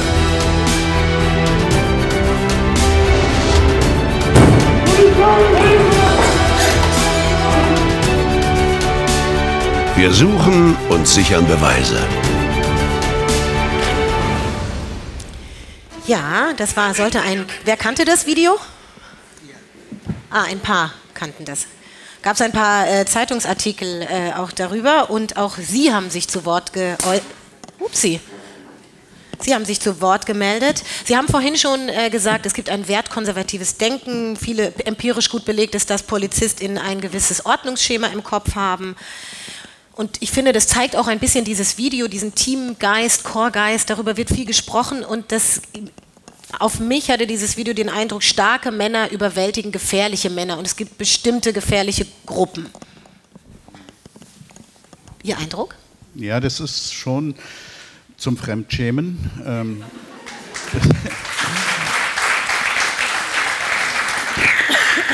das ist jetzt nicht, das ist jetzt allerdings nicht mein O-Ton gewesen, sondern der meiner Studenten und Studentinnen, die ja auch Polizisten sind oder werden wollen. Ähm, ich finde es einfach äh, insofern bezeichnend, bezeichnend, als hier äh, machistische, ähm, kriegsähnliche Spiele gespielt werden und damit ähm, auch eine Klientel angelockt wird oder attraktiert wird, sich zur Polizei zu melden, die die Polizei auf der anderen Seite, von denen sie sagt, sie will die gar nicht haben. Ja? Also äh, Menschen, die äh, sozusagen in Kollektiven äh, ihre Identität verstärken, die sich äh, in Kollektiven äh, auch gegen, äh, gegen Widerstand durchsetzen und so weiter. Das sind einfach, man könnte es flapsig sagen, Jungsspiele, aber das hat mit einer ähm, mit einer, mit einer menschenfreundlichen und auf Menschlichkeit orientierten Polizeiarbeit nichts zu tun. In diesen Imagefilmen sehen wir nie äh, Polizeibeamte in Kommunikation mit einem Publikum. Also es finden nie Kommunikationen auf Augenhöhe statt oder als Problemlösung. Es finden immer nur Action, technisch unterstützte Action statt. Und ähm, das gehört tatsächlich auch, ich, mein Büro ist jetzt gerade auf so einem Hof, in dem solche Trainings gemacht werden, ja. Und ich höre die dann immer rumschreien, ja. Auch bei, bei, die üben dann Fahrzeugkontrollen. Und dann schreien die immer Polizei! Und das machen die offenbar sehr gern. Und, das, und, und zu sagen, äh, also man könnte es auch anders tun, aber es wird tatsächlich, was hier nochmal besonders vorkommt, es wird tatsächlich auf dieses, ähm, auf dieses Dominanzgebaren abgezielt, auf ein männliches Dominanzgebaren, obwohl auch Frauen dabei sind, aber die sind äh, sozusagen eingespeist in, dieses, in diese Logik. Und es ist tatsächlich diese Überlegenheitsgeste, die dauernd äh, gemacht wird, die Angst einflößen soll. Das ist eine sehr parallele, übrigens die, die, die, die Architektur, die da mhm. gezeigt wurde vor dem Platz, ich weiß nicht, ob Sie das gesehen haben. Das ist äh, möglicherweise in Berlin so ein, so ein, Platz. Das ist nationalsozialistische Architektur. Ja, das ist Herrschaftsarchitektur. Die hätten auch in Nürnberg äh, das Ich glaube, das war auch Köln, oder? Die Domplatte? Nee, nee, nicht war die Domplatte. Nicht? Ah, das Olympiastadion. Ah, ja. ja. Mhm. warum nimmt man das zur Darstellung äh, einer, einer, einer heutigen Polizei? Das finde ich total ähm, schwierig und daneben. Ich weiß jetzt allerdings nicht, wer Urheber dieses, äh, dieses Bildes ist. Aber was sagen denn, äh, Sie sind ja mitten in der Ausbildung, besprechen Sie das mit Ihren Studentinnen, draußen rufen Sie laut Polizei. Ich finde das total dankbar, jetzt mal so Insichten. Und wo kommt Kritik? Gibt es überhaupt Kritik? Ja, das wird ja durch diese Bilder eben ausgeschlossen. Ja? Mhm. Hier wird nicht gesagt, jeder ist für sich verantwortlich oder es wird nicht kommuniziert, wir sind solidarisch, wenn alle sich an Recht und Gesetz halten, sondern es werden ja diese Pauschalisierungen gemacht. Äh, entweder du gehörst zu uns oder du, du bist draußen. Ja? Entweder du bist unser, äh, äh, also du bist einer von uns, ja? Äh, one of the boys, oder du gehörst äh, zu den Gegnern. Und jeder, der äh, sich diesem Mainstream nicht unterwirft, der wird zwar nicht gleich gemobbt, aber er hat einen schwierigen Stand. Wenn man also davon ausgeht, dass es auch Menschen gibt, die das anzieht, die, die Sie sagen, gar nicht menschenfreundlich sind und vielleicht auch einen gewissen Hang zu Gewalt haben, ist das dann nicht eigentlich äh, nicht konstruktiv, solche Videos zu machen? Also ist es dann nicht auch denkbar, dass die falschen Leute Polizisten werden, wenn wir schon über äh, Polizeistrukturen sprechen? Zumindest, dass sie eingeladen werden. Und das ist eine Stelle, wo ich im Moment ähm, tatsächlich ein bisschen am Umdenken bin. Ich habe bisher ähm, immer Wert darauf gelegt, dass die Polizei keine autoritativen Menschen anzieht, die stärker autoritär strukturiert sind als andere, weil der Beruf sehr vielfältig ist. Ich bin im Moment am Überlegen, ob die Polizei dieses ähm, gemeinschaftliche oder diese, diese Phase, wo sie sich als Bürgerpolizei deklariert hat und wo sie sehr stark auf Aushandlungsprozesse Wert gelegt ob sie diese Phase nicht schon überstiegen hat. Nach dem G20-Gipfel habe ich eher das Gefühl, dass neue Werte ähm, äh, Einzug halten. Da ist mit Sicherheit auch eine militärische Komponente drin, ja, mit starken Waffen, mit starker Ausrüstung gegen einen Feind vorzugehen, denn die haben ja auch keine Gesichter gehabt. Ja, das, war ja, das war ja eine Masse von, von Gegnern sozusagen. Und das macht mir wirklich Sorge, dass, das, dass die Polizei ein neues Selbstverständnis als vollziehende, mhm. robuste, vollziehende, quasi militärisch agierende äh, Organisation ähm, äh, übernimmt. Jetzt müssen wir allerdings wieder einen Schritt zurückgehen und sagen, das ist die sogenannte Bundesbereitschaftspolizei.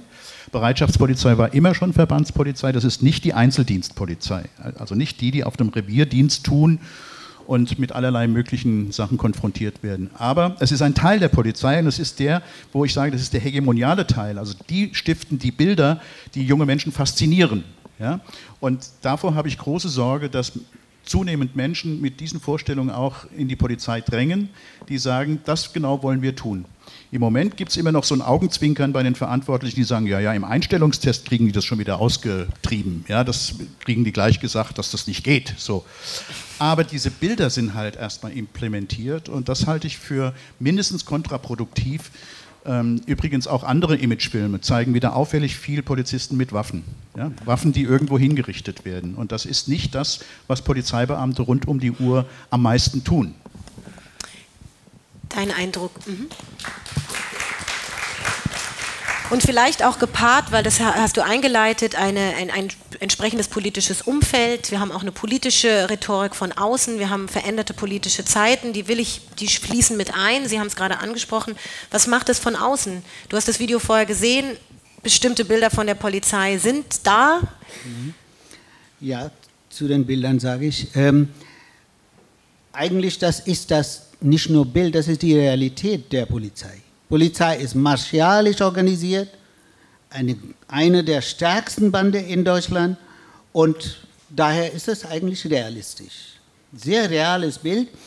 Ähm, wir können sagen, wir schämen uns, wir finden das nicht gut und das ist eigentlich kontraproduktiv, das ist alles richtig. Ja, sehe ich das auch, kontraproduktiv. Nur, für wen ist das kontraproduktiv? Für die Polizei, für Politik oder für wen?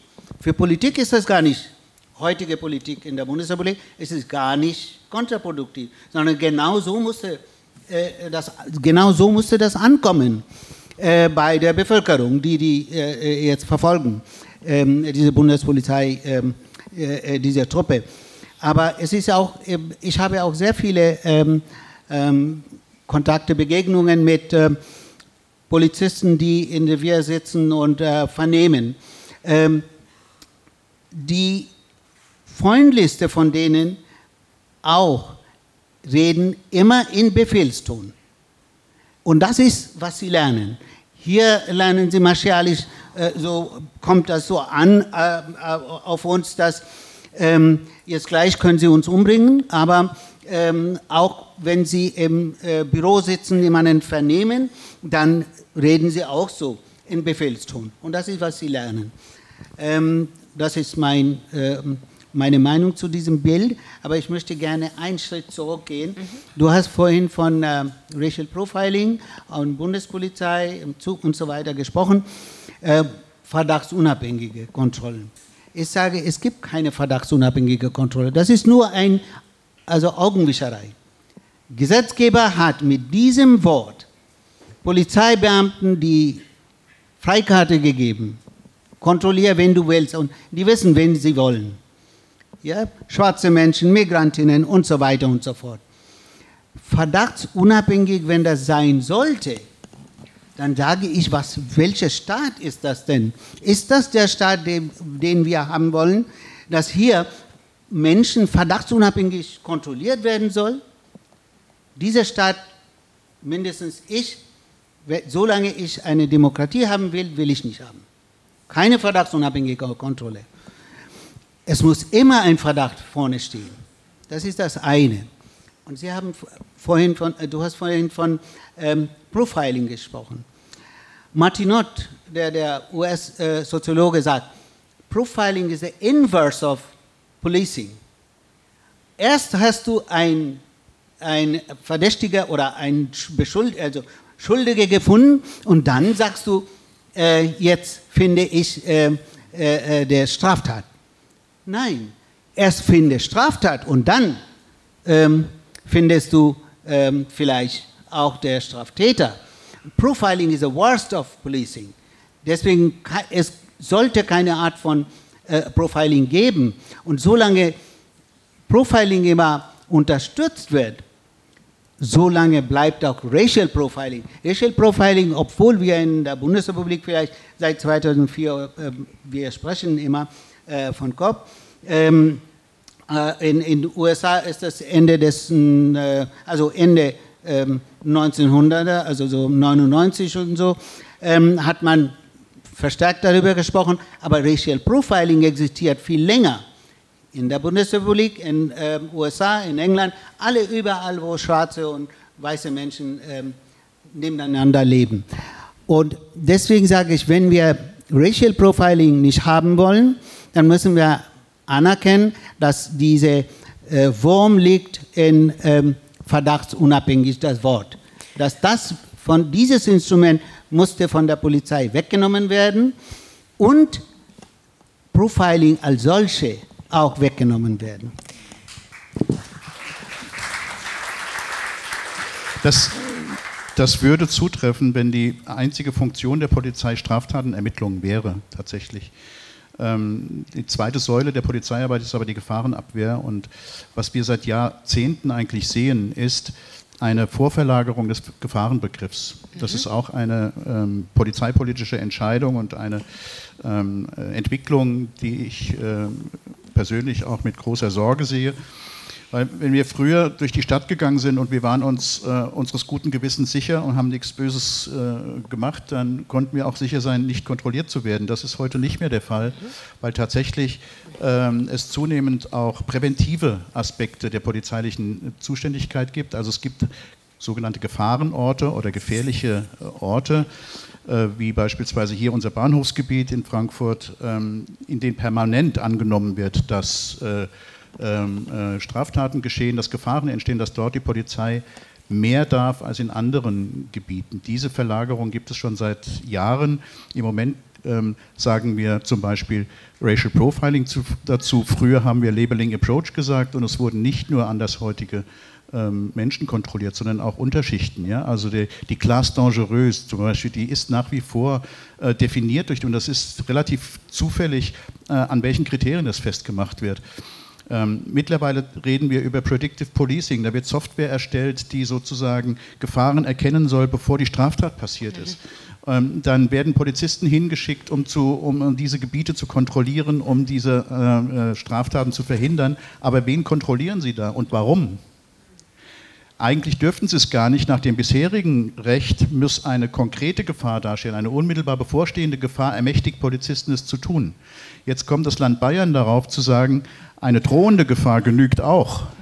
Das ist eine Vorverlagerung des Gefahrenbegriffs und eine Vorverlagerung der polizeilichen Zuständigkeit. In diesen Szenarien denken, äh, denkt Polizei heute vor die Lage kommen, heißt das. Und das macht unsere Welt tatsächlich anders, weil jetzt nicht mehr gefragt wird, was hast du getan, sondern was könntest du möglicherweise im Schilde führen. Und das wird eine andere Begegnung zwischen Polizei und Gesellschaft sein, wenn diese Frage stärker gestellt wird die man ja auch nochmal differenziert beleuchten muss, wenn wir sagen, wir sehen solche Videos, bestimmte Bilder von Männlichkeit und Handlungspraxis und Gewalt wird propagiert und es würde, würde der Fall eintreten, wie Sie sagen, bestimmtes Klientel wird angezogen in den Polizeidienst, gepaart mit Gefahrenzonen, die in bestimmten Bezirken ausgemacht werden, wo unter Umständen, wie Bibla Baso sagt, nicht weiße Menschen sagt, wo, wo steuern wir dann hin? Frage an Sie beide.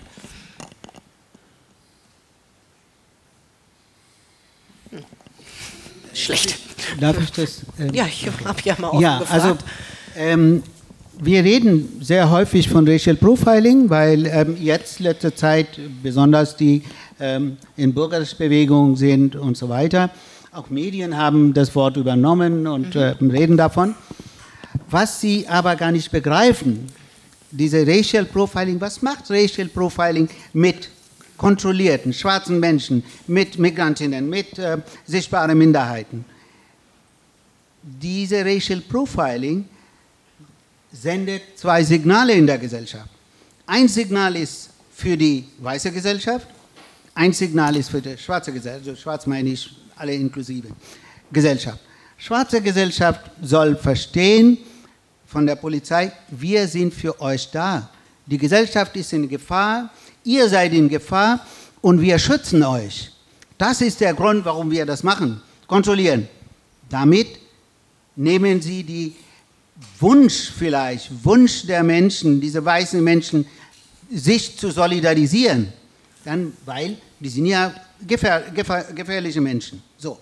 Und an die schwarze Gesellschaft schickt Racial Profiling ein Signal, wir passen auf, die, auf euch auf. Schau mal, wir können euch jederzeit kontrollieren. Und das Ganze ist nichts anderes als kriminalisieren.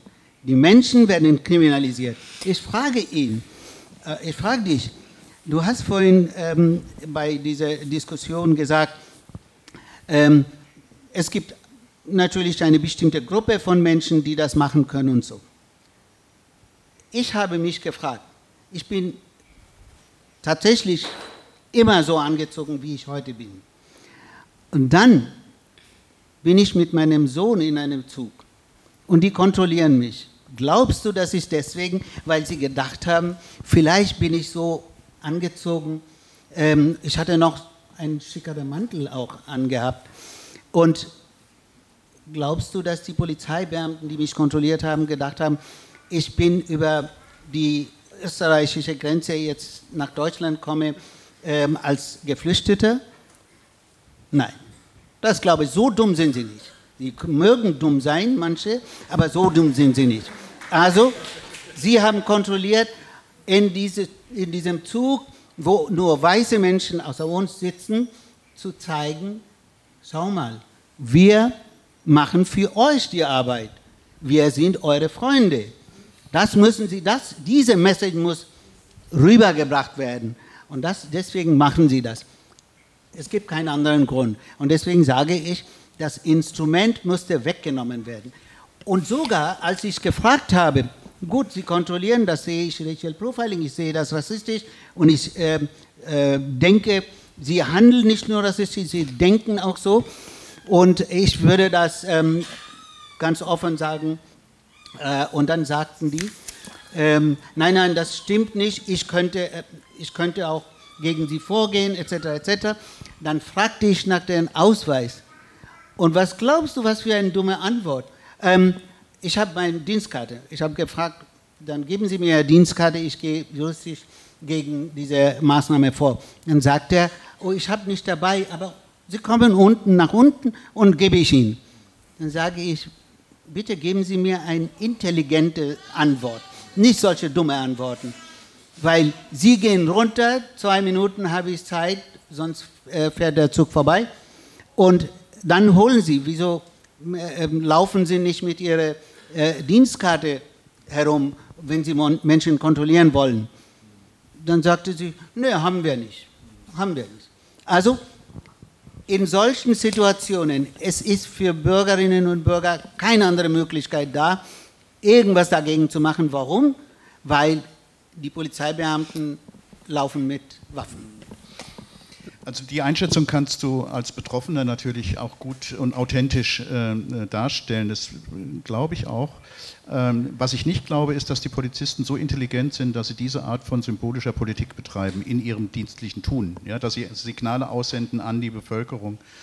Ähm, zwei Polizisten nicht, aber Polizei als Ja, ja, das, das ähm, ähm, also mir fehlt dafür sozusagen der, ähm, ähm der, äh, der Zugang. Ich, ich, ich kann das jetzt nicht stärker äh, betonen, weil da überschätzt du, glaube ich, die Wirkung auch von, ähm, ähm, von Polizeistrategien und von Verantwortungsträgern in der Polizei. Das ist schon ein sehr diffiziles Bild. Ich unterscheide zum Beispiel in die Bildungsfraktion und die Einsatzfraktion in der Polizei.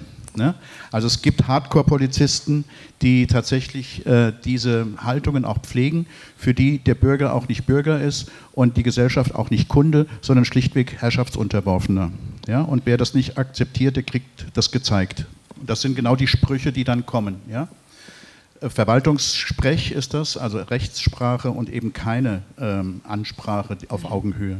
Das gibt es. Es gibt aber auch die anderen. Unser Akademieleiter zum Beispiel würde dazugehören, der sich mit seinen Kollegen in der Leitungsebene immer streitet, welche Polizei wollen wir eigentlich in Zukunft. Und der ein sehr humanistisches Bild hat, dem ich das auch glaube, dass er leidet darunter, dass es so viele Kollegen gibt, die das nicht, ähm, äh, die diesen Imperativ, diesen polizeilichen Imperativ nicht befolgen. Es gibt eine Menge ähm, Leute, die das nicht befolgen. Das ist so. Du hast vorhin gefragt, ähm, wohin treibt diese Gesellschaft mit dieser Polizei? Ich habe zwei Stichworte dazu, die beide unbequem sind. Ich glaube, wir ähm, bewegen uns in Richtung äh, Präventiv- und Überwachungsstaat, ja, in denen sozusagen die Annahme einer Gefahr schon für ma massive Einschnitte in die Menschenrechte ähm, herhalten muss.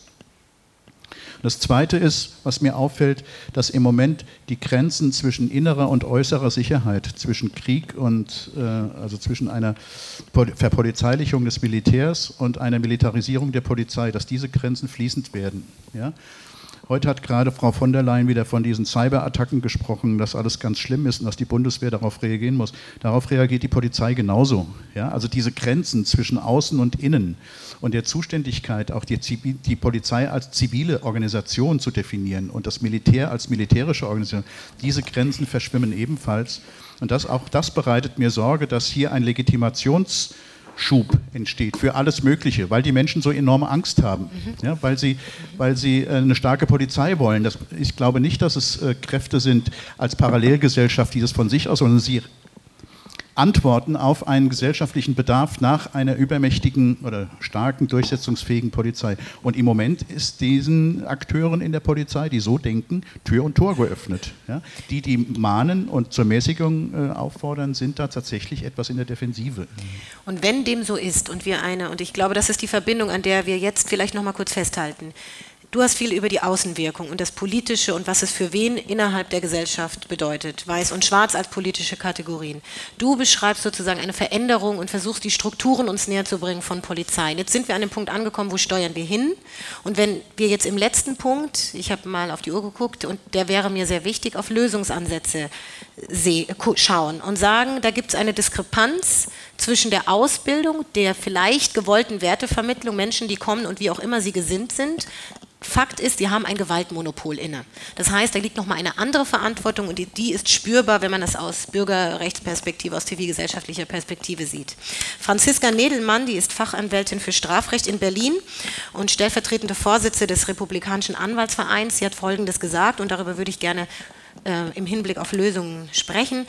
Diese Gesellschaft und ihr Verständnis von der Welt ist durch Rassismus organisiert. Und weder die Polizei noch Staatsanwaltschaft noch Gerichtsbarkeit noch Anwaltschaft sind frei davon. Es geht also darum, Rassismus als Struktur anzuerkennen, die tief in unsere Gesellschaft eingeschrieben ist. Eine Debatte, wie sie aktuell geführt wird und die davon geprägt ist, dass sich Menschen gegenüber einem Rassismusvorwurf verteidigen und sich so als vermeintliche Opfer gerieren, schreibt eine Täter-Opfer-Umkehr Umkehr fest. Ein Schutz vor Rassismus ist damit ausgeschlossen. Was heißt das im Sinne von Sensibilisierung? Und da bist du ganz nah dran. Rassismus und Diskriminierung im Polizeidienst zu Karriere zweier Reizworte, lautete ein Artikel von dir. Mhm. Also wenn das so problematisch ist, wo mhm. da in der Ausbildung ansetzen? Naja, ich, ähm, es fängt mit dem, mit dem Beginn an. Also ich glaube nicht, dass wir eine Gesellschaft ist, die strukturell rassistisch ist. Mhm. Ähm, ich glaube, Rassismus ist eine Haltung, die nicht immer ein, ein Opfer braucht. Mhm.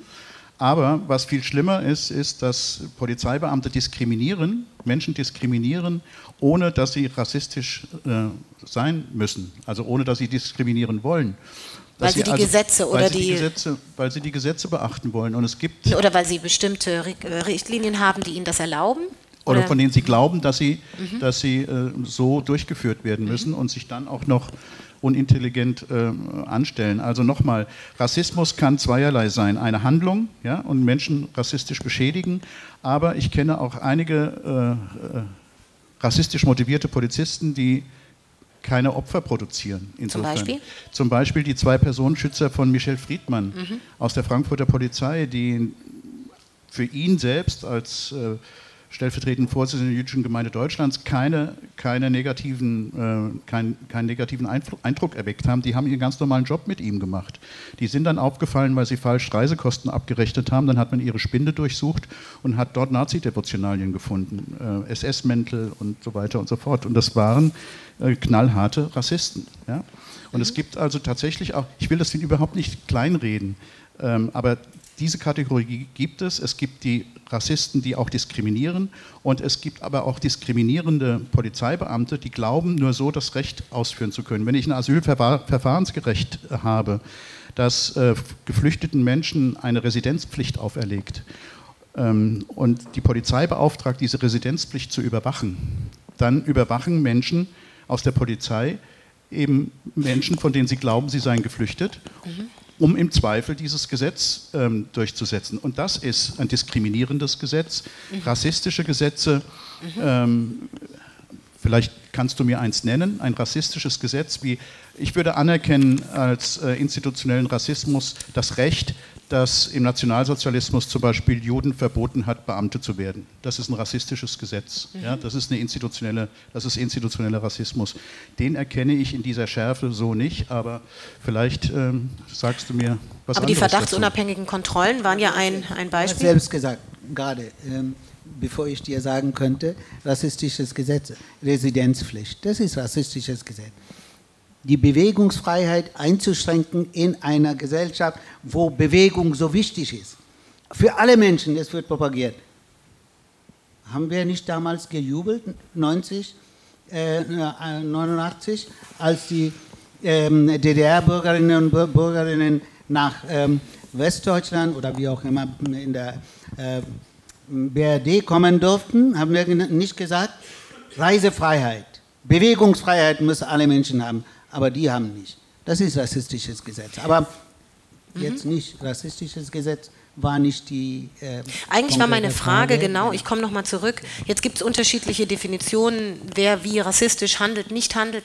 Trotzdem nochmal die Frage nach Sensibilisierung. Vor diesem Framing, das wir jetzt gerade aufgemacht haben. Wie soll die funktionieren? Wie kann die funktionieren? Wie kommt sie an? Und vor allem, wie setzt sie sich um, wenn die Polizisten dann von der Theorie in die Praxis kommen? Also Cop Culture an der mhm. Basis leben das und dann in so einem Teamgebilde genau. Sich wiederfinden. Das, das, ist, das ist die Schwachstelle, das ist eine ganz große Schwachstelle, der Übergang von der Ausbildungssituation in die, in die Einsatzphase, in die ins Einsatzleben, also ins Berufsleben, ins praktische Berufsleben. Äh, ich würde mal eine Lanze brechen für unsere Ausbildung, wenigstens ein bisschen. Die ist nicht schlecht, wenn man sie europäisch vergleicht. Wir haben immerhin drei Jahre Zeit, uns auf die äh, zukünftigen Polizistinnen und Polizisten auch einzustellen und sie uns auch anzuschauen. Danach verlieren wir sie aus dem Auge. Ähm, ich würde sagen, die heutige Ausbildung tendiert dazu, ähm, Rechtstechnokraten auszubilden mit Gewaltlizenz, also mit Eigensicherungskompetenz und Gewaltkompetenz. Äh, die, die Ausbildung ist sehr stark formalisiert. Es wird in der Tat sehr stark auf Prozesse geachtet, die richtig gemacht werden müssen, aber sehr wenig darauf geachtet, warum es gemacht wird. Das fällt mir auch auf. Es wird auch ähm, an denjenigen, also es, man baut einfach darauf, dass die ähm, äh, Auszubildenden mit einem äh, intakten Rechtsverständnis äh, in die Polizei kommen und mhm. tut relativ wenig dafür, um das zu korrigieren. Eine Korrektur ist tatsächlich dann die, äh, die Entfernung aus der Ausbildung. Später, wenn Sie dann im Dienst sind, und zwar nicht in einem schönen Dienst, sondern beispielsweise in einem Brennpunktrevier, in einer, in einer sozial schwierigen Umgebung, in einer Aufgabenstellung, die einseitig ist, die äh, auch belastend und frustrierend ist, verlieren wir die jungen Leute aus unserer Obacht. Ähm, und das ist natürlich eine Schwachstelle, die immer wieder auch äh, zutage tritt, dass sich ähm, Gruppen bilden, das sind in der Regel sind das ähm, statusmäßig relativ ähm, niedrig angesiedelte Beamte. Das ist nicht der höhere Dienst, der äh, auffällt, die sich in Kleingruppen zusammenschließen und ähm, äh, glauben, ihr eigenes Rechtsverständnis quasi aus Rache oder aus äh, anderen Gründen durchsetzen zu müssen. Tatsächlich weiß ich aber dazu noch zu wenig, mhm. weil ich ähm, noch keine Signale aus der Polizei bekomme, mhm. dass das genau erforscht werden soll. Und das ist ja auch ein Signal, oder? Das ist ein Signal. Mhm. Und ich höre aus der Polizeiführung, äh, dass eine gewisse Sorge besteht, aber die Sorge heißt, was könnte passieren. Ich glaube, mhm. viele Polizeipräsidenten schlafen jetzt schlecht, weil tatsächlich so etwas, was in Frankfurt passiert ist, und ich spreche jetzt nur von der WhatsApp-Gruppe, das ist in jeder Stadt, in jeder größeren oder in, jeder, in jedem Polizeigebiet ähnlich. Mhm. Ja? Und es ist, die Hauptsorge ist, ähm, dringt was an die Öffentlichkeit. Werden mhm. wir ähm, sozusagen, mhm. gibt es einen Skandal? Mhm. So. Die weniger große Sorge ist, wie kriegen wir es hin, ein Klima zu schaffen, in dem äh, Whistleblowing sozusagen ähm, mhm. kein Kameradenschwein, keine Kameradenverrat ist, sondern ähm, äh, umgekehrt äh, dazu beiträgt, die Polizeikultur zu stärken. Mhm. Das ist die weniger große äh, Frage. Mhm. Die erste Frage ist immer, wo können wir vorgeführt werden und was müssen wir vermeiden an Skandalen. Und das ähm, ist einfach im also Moment eher zu kurz. Mhm, also eher so die Tendenz, lieber nicht drüber sprechen, lieber Rassismus negieren, als zu sagen, ich gebe den Leuten, die es sehen, die ein demokratisches, menschenfreundliches, wie Sie sagten, Verständnis ja. haben, zu unterstützen. Das bräuchte es. Das bräuchte es und, und mein, mein Thema an diesem Punkt ist, dass dieser Rassismus tatsächlich nicht die erste Priorität hat, sondern im Vorfeld schon ganz andere Dinge schieflaufen, mhm. ja, indem Menschen tatsächlich in diese binäre Logik eingeführt werden. Mhm. Wir, wir sind die, die was zu sagen haben, der Herrschaftsunterworfene ja, muss gefälligst folgen. Mhm. Diese binäre Logik führt auch zu solchen, äh, zu solchen Entwicklungen, mhm. aber der, der, der Friedensstifter, der Schutzmann sozusagen, der sein Revier äh, kennt, seine Menschen auch äh, wahrnimmt, das wird viel zu wenig ausgeprägt oder ausgebildet. Das entwickelt sich nachher automatisch. Ja? Aber ausgebildet werden die jungen Leute erstmal in der Art und Weise, wie sie in dem Imagefilm zu sehen war, mit körperlichen Strapazen und Übungen und so weiter und dann sich stark fühlen. Danke, das ist am Ende für mich so ein Fazit. Wir müssen ganz viel über Strukturen reden das ist ja jetzt auch schon interessant, weil von Strukturen von Anfang bis Ende, und wenn wir über Strukturen reden, dann reden wir auch über unabhängige Beschwerdestellen als ein zweiter Punkt. Die wurden oft äh, gefordert, also da gibt es ja die unterschiedlichsten Dinge. Es ist ja auch einiges passiert. Ich nehme mal Berlin. Der Berliner oder äh, Rot -Rot Senat hat sich 2017 vorgenommen, unabhängige Bürgerbeauftragte Beschwerdestellen einzurichten. Vorbild war Rheinland-Pfalz. Aber was man feststellen kann, ist, dass diese Art von Stellen oft nicht gut ausgestattet sind, zum Beispiel keine Akteneinsicht haben, um quasi parallel Untersuchungen machen zu können, nebst, neben der Staatsanwaltschaft zum Beispiel. Wie müssten denn solche Stellen ausgestattet sein? Best Practice. Ja, Best Practice, das ist beschämend, dass Berliner äh, ja, muss, Rot, du kommst aus Berlin, deswegen habe ich ja. Senat diesen, diesen Vorschlag gemacht hat. Ähm, das ist das schlechteste Beispiel in der Bundesrepublik ähm, Rheinland-Pfalz. Mhm. Gar nicht also das, das haben sie als Vorbild genommen. Und ähm, wir haben seit langem, also wir fordern, wir diskutieren, wir ähm, organisieren ähm, internationale ähm, Konferenzen über das Thema, mhm. Unabhängige Beschwerdestelle. Und Berlin ähm, ist jetzt der Meinung, also auch die Grünen dort sind da auch Linken, die sind der Meinung, dass eine Bürgerbeauftragtenstelle sollte geben mit auch Polizeibeauftragte. Eine einzige Institution ähm, für wie viele 42 ähm, Behörden. Nicht absurder geht. Ähm, und dann ähm, ist angelegt, angelegt an, oder angelehnt an. Ist aus. Hier nimm das. Warum auch? Ah, jetzt ist wieder an. Okay. Ich habe das aus, aus Versehen ausgeschaltet. Okay. Ähm, und das eine einzige ähm, äh, Stelle ist das. Und ähm, unter Unabhängigkeit verstehen Sie, wenn das ähm, nicht im Polizeigebäude sitzt, aber äh, angegliedert an Innensenat. Also deswegen noch absurder gibt, geht es nicht. Und wir sagen, es gibt so viele Modelle, gute. Irland hat einen, Schweden hat einen, und die sind, äh, USA hat sowieso mehrere, die können Sie angucken. Und wir haben aus USA eine Praktikerin geholt, die so eine Stelle innehat. In New Orleans, eine Stadt, wo so viele ähm, ähm äh, Erschießungen gegeben hat äh, gegen schwarze Menschen.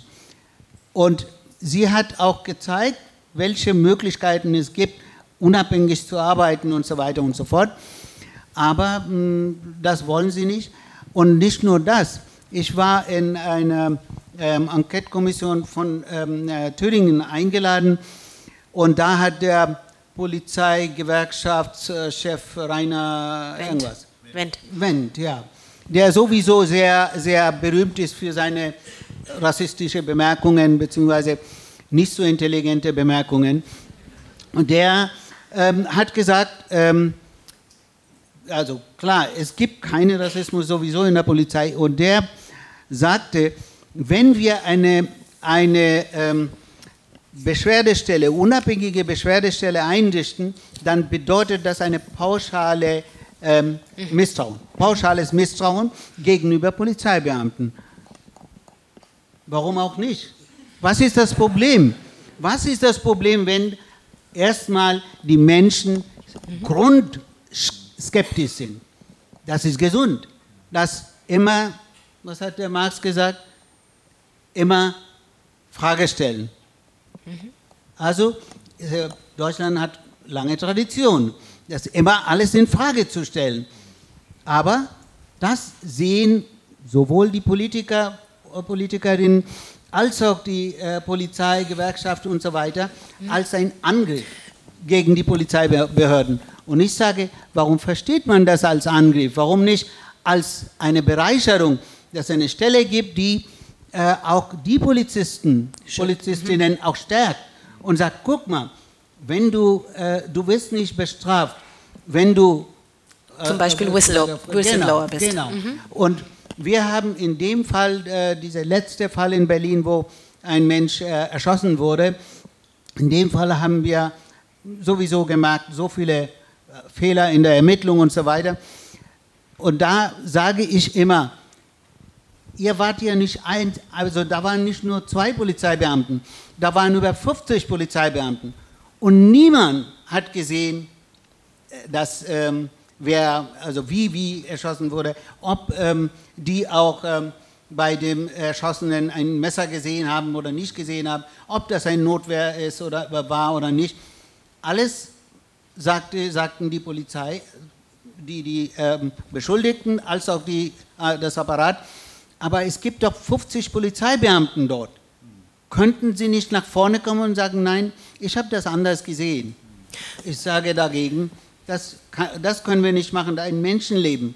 Ein Menschenleben plus seine Frau und drei Kinder. Das ist alles kaputt gemacht worden. Können Sie nicht nach vorne kommen?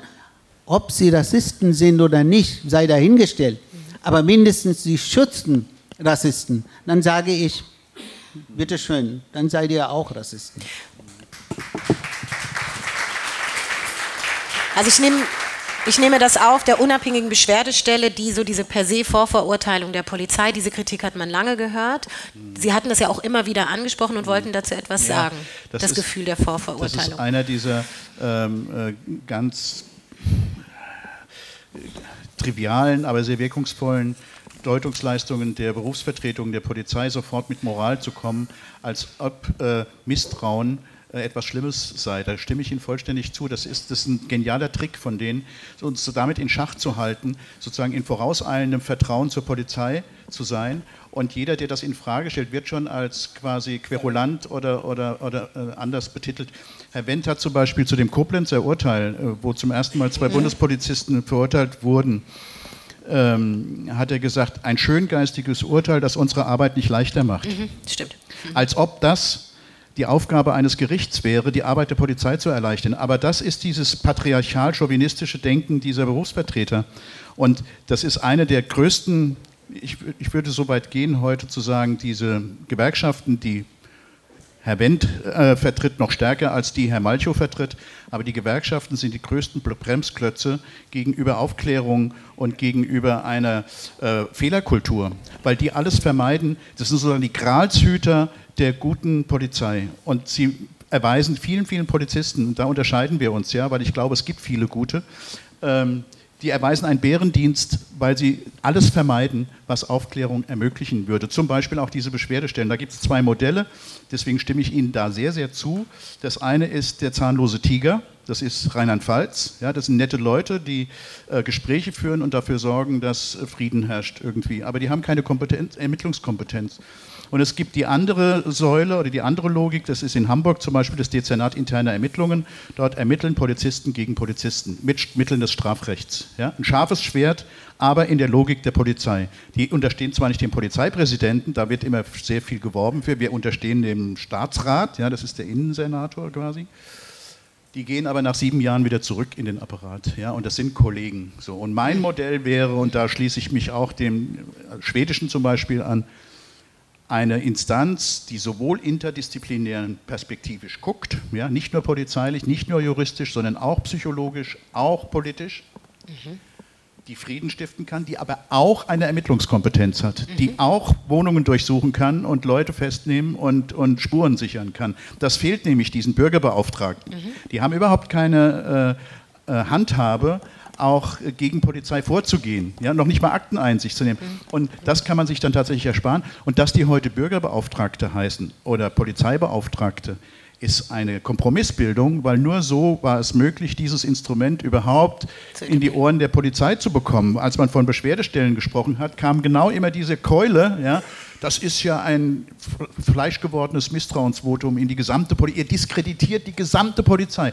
Und es geht immer in diesen Fragen um das Gesamte. Ja, das ist eine typisch männliche Haltung. Es geht immer ums Große und Ganze. Kritisiere ich einen oder zehn oder 15, ist die gesamte Polizei betroffen. Und die fühlen sich immer so schnell betroffen, dass man sich wirklich fragen muss, warum.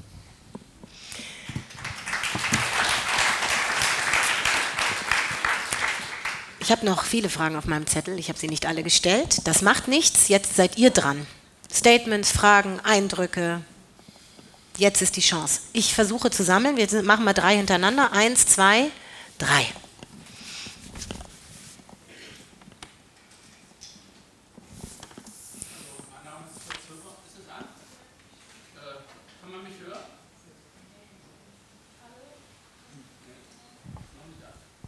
Nehmen Sie das.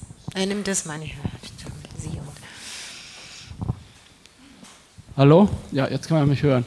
Ja, ich wollte anknüpfen. Aktuell war eine Meldung zu dem grauenhaften Fall in Kleve, ja, wo ein äh, Insasse also zu Tode gekommen ist. Das erinnert natürlich sehr an den Fall in Dessau, Uri Diallo.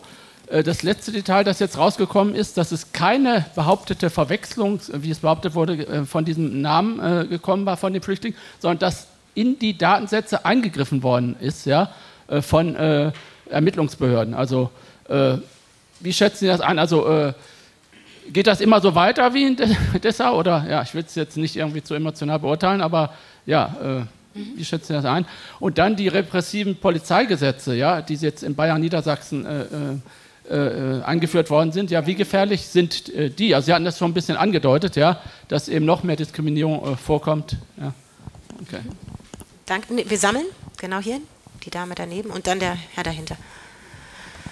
Ähm, ja, mein Name ist Birgit Knoll. Ähm, ich bin eine der ehemaligen Studentinnen von Herrn Bär.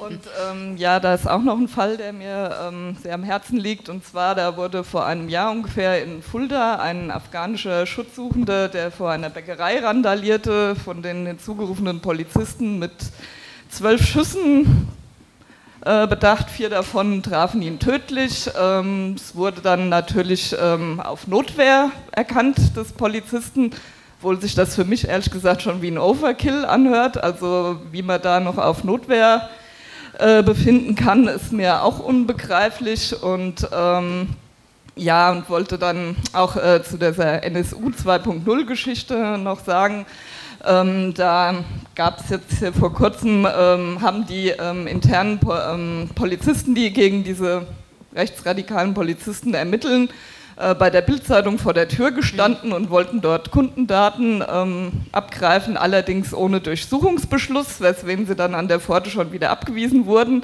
Äh, da frage ich mich, kann man das noch mit Inkompetenz erklären oder ist das nicht vielleicht doch schon ja, eine Vorwarnungsaktion gewesen oder was auch immer? Und ähm, ja, Sie sagten ja schon, äh, Sie sehen hier keine amerikanischen Verhältnisse, aber auch vor dem Hintergrund des syrischen Geflüchteten, was Sie angesprochen hatten, ähm, ja, denke ich mir, geht es vielleicht doch in die Richtung und ähm, ja, dann wollte ich noch mal fragen, wie groß sehen Sie denn die Chancen, dass so eine unabhängige Beschwerdestelle irgendwann mal zustande kommt?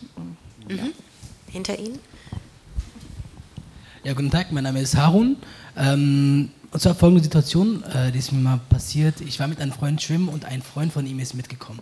Und dieser Freund von ihm hat eine rassistische Bemerkung über mich gemacht, äh, wo ich erstmal verwirrt war, so was war das? Seine Antwort war, es tut mir leid, aber nach einem Jahr bei der Polizei wirst du ein wenig rassistisch. Mich würde mal eure Meinung interessieren, was, wie ihr das denn seht und äh, was euer Kommentar dazu sein würde. Vielen Dank. So, wir haben drei gesammelt. Ich würde die ersten zwei zusammenfassen mit repressive Polizeigesetze, der aktuelle Fall des syrischen Flüchtlings, des afghanischen und ein Gefühl von Sorge. Das ist so im Raum. Das würde ich als erstes mal aufnehmen. Wer? Mhm, ja, wie ihr möchtet. Ja, also diese beiden Fälle kenne ich äh, gut. Ich habe mich auch äh, beschäftigt damit. Ähm, und auch äh, ein anderer Fall, auch nicht vor langer Zeit, jetzt vor kurzem eigentlich, in äh, Schweinfurt. Da ist ein, ähm, ähm, ein ähm, Sudanese, äh, nee, Somalier. Ein Somalier wurde von Ankerzentrum geholt, äh, so gegen 4 Uhr in ähm, Polizeigewahrsam gebracht und um 7.30 Uhr findet man ihn tot. Und dann sagen sie, er hat sich erhängt. So, die Frage ist, erste Frage natürlich ist, ähm, all diese Geschichten muss man nicht glauben, Erhängung, bla bla bla, alles kann man in Frage stellen. Aber wenn wir am Ende Ergebnis sehen, alle diese Fälle werden die gleichen Ergebnisse haben wie Urijalo und sonstiges. Vielleicht, ich bin zu pessimistisch, würden die anderen sagen, aber Tendenz müssen Sie sehen. Es wird immer verschleppt. Verschleppt, verschleppt, verschleppt, bis die Zeugen abgeschoben worden sind, bis äh, Zeugen nicht mehr findbar sind, bis die Spuren verschwunden sind, dann sowieso am Ende passiert gar nichts. Wie viele solche Fälle auch in Frankfurt, ähm, Christi Schwunde, was ist daraus geworden? Nichts. Also ich sage immer, das ist das Problem. Und es ist nicht unabhängige Beschwerdestelle oder so, sage ich nicht, dass, das ist das A und O. Aber Polizei muss diese Kultur brechen, dass nicht immer geschleppt werden soll.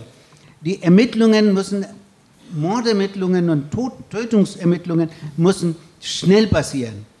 Und so schnell, dass es alle äh, Spuren da sind und bis zu Ende kein einziger abgeschoben werden soll. Kein einziger von den ähm, äh, äh, Zeugen und Zeuginnen.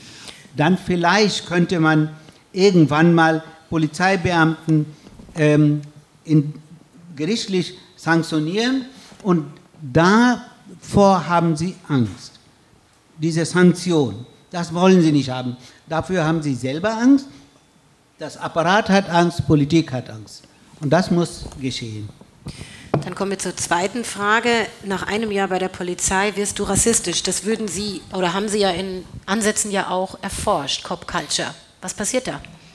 Also man, man äh, unterliegt tatsächlich einer äh, Kultur, einem Kulturwandel. Ja? Es ist äh, nicht unbedingt nur in Richtung Rassismus, es ist auch sexistisch, ähm, chauvinistisch, was auch immer. Also das ähm, ist allerdings kein Automatismus, gegen den man sich nicht wehren könnte. Ja, also wenn jemand sagt, ich bin so geworden, es tut mir leid, die anderen haben das aus mir gemacht, das wäre mir zu kurz gesprungen. Ja, das, da muss man auch eine gewisse äh, Bereitschaft mitbringen, sich dem, sich das äh, anzueignen. Also es ist kein, äh, kein Zwangsaufenthalt, so, das ist kein, kein ähm, ähm keine geschlossene, also keine, keine totale Institution und es gibt auch ähm, Milieus und Gruppen, in denen es nicht so ähm, krass ist, aber tatsächlich kann es einem passieren.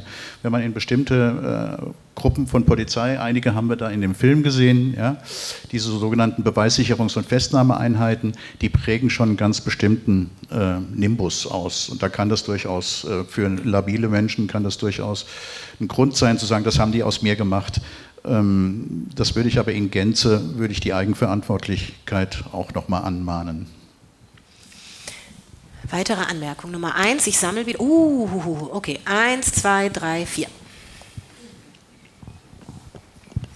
Ja, ich wollte zum Ja, Thema ja, Verschleppung und Verschleierung nach Todesfällen oder schweren Verletzungsfällen in Polizeigewahrsam was sagen. Meine These ist, die Fälle, die ich hier in Frankfurt verfolgt habe, einschließlich aber auch in Dessau, ähm, ähm, sind eigentlich, oder in Kassel, ähm, Halitotskas, ähm, sind eigentlich leicht zu lösen.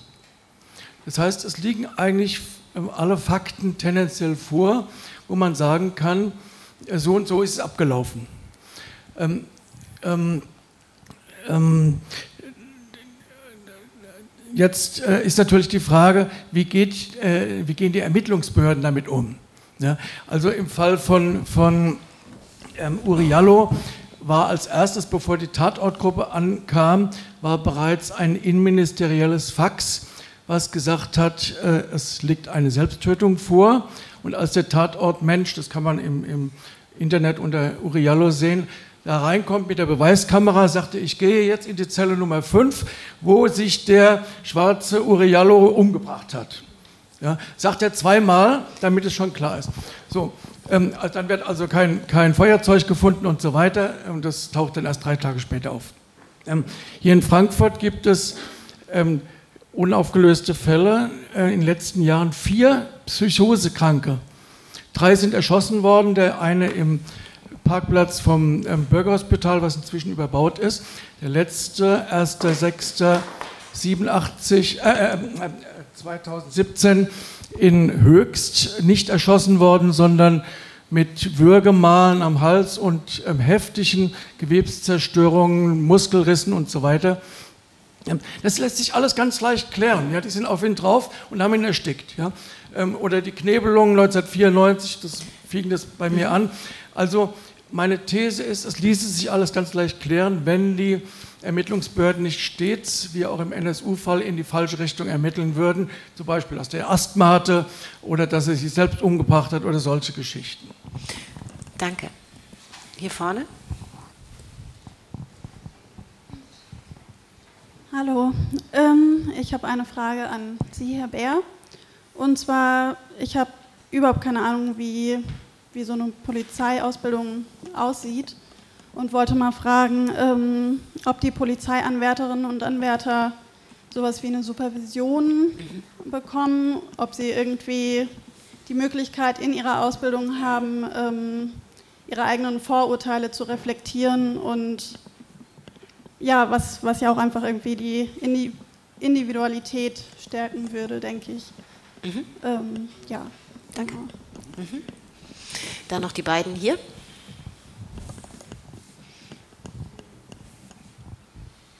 Genau, da und genau dahinter. Hallo, ähm, ich habe eine Frage an Sie. Ähm, und zwar haben Sie gesagt, dass, es, ähm, dass Sie nicht sagen würden, dass es ein struktureller Rassismus ist. Aber ähm, ich finde, und ich gehe jetzt nur auf die Sachen ein, die Sie selbst gesagt haben, ähm, also die Polizei ist ja eine Institution und da haben Sie gesagt zum Beispiel, ähm, dass die Fälle nur intern geregelt werden, dass die oftmals elf Monate was war es immer, äh, Strafe bekommen, damit sie halt äh, trotzdem später noch ihren Beruf weiter ausüben können. Und dass halt immer wieder Fälle sind, wo man eher auf die Hände klatscht, als dass man äh, eine richtige Strafe oder irgendein Ausmaß dazu, also ihn da sie da verurteilt oder so. Und auch, ähm, wie wir da auch das Video da gesehen haben, wer da generiert wird, also weiße, autoritäre Männer, die im Endeffekt, äh, wie Sie gesagt haben, labil, also oft labil sein können und in das rechte Spektrum reinrutschen können und dann äh, ihre Macht in der Polizei nochmal ausnutzen können. Und äh, dann nochmal zum Racial Profiling, dass Sie gesagt haben, ähm, dass es eher ein Social Profiling ist, aber wenn ich jetzt zum Beispiel auf mich selbst achte, wenn Sie jetzt gesagt haben im Sinne von, ähm, Sie gucken auf gewisse Alt, also ob Geschlecht, Alter, Herkunft und so weiter, wenn ich jetzt so mir das anschaue und sagen kann, dass ich noch nie äh, im Flughafen war und nicht kontrolliert wurde. Ähm, und ich meine, wie oft war ich jetzt schon, äh, also ich war ja schon relativ oft weg, wieder zurück. Und bis jetzt ist mir noch nie auch, also bis jetzt noch nie passiert, dass ich nicht kontrolliert werde oder dass meine Geschwister nicht kontrolliert werden oder dass eine andere muslimische Person oder schwarze Person nicht kontrolliert wird, wie man dann davon ausgehen kann, dass es äh, nicht ein strukturelles Problem ist, sondern, wie Sie meinten, äh, okay, keine Einzelfälle, aber irgendwie, äh, ja genau, so ein Mittelfall zwischen kein Einzelfall, aber auch nicht alle, weil bis jetzt ist es mir jedes Mal passiert, was dann bedeutet, dass es alle sind für mich. Und ich kann da nicht sehen, wie das dann kein strukturelles Problem und somit auch struktureller Rassismus ist. Danke.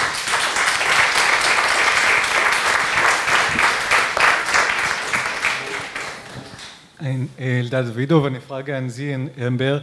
Äh, man redet oft von äh, Wertebildung äh, bei Schulen, weil Werte kann man eher bei Kindern beeinflussen als bei Erwachsenen, aber es geht auch bei Erwachsenen. In der Soziologie wird eigentlich zu selten mit Interventionsstudien gearbeitet, was schade ist. Zum Beispiel viele Studien zeigen, dass universalistische Werte führen zu weniger Rassismus. Das ist sehr robust, nicht nur in Deutschland, in ganz Europa. Dann die Frage wäre, in Ihrer Uni, wäre, wie wäre die Machbarkeit von solchen Interventionsstudien, um mhm. solche Werte wie zum Beispiel Universalismus mhm. schon in diese, während dieser Ausbildung ein bisschen zu ja, verstärken? Super. Ich fasse kurz zusammen. Wir haben einmal die These im Raum, eigentlich würden sich viele sehr prominente Fälle leicht klären lassen, also Stichwort die Verschleppungsthese. Die Polizeiausbildung, gibt es da Supervision, gibt es da Antirassismus-Trainings oder Anti-Bias-Trainings, um individuelle, Individualität zu stärken. Dann hatten wir sozusagen eine Zusammenfassung verschiedener Aussagen von Ihnen, Herr Bär, um am Ende zur Frage zu kommen, ist das nicht doch ein Strukturproblem? Und die Frage eben nach Forschung innerhalb der Polizeiakademie. Wer möchte welche Frage beantworten? Also es waren drei eigentlich konkret an Sie und die eine ist offen. Ich würde mal mit, Ausbild mit dem Ausbildungsthema anfangen, also mit, den, mit, mit, mit Ihrer Frage nach der Supervision der, und nach der Forschung.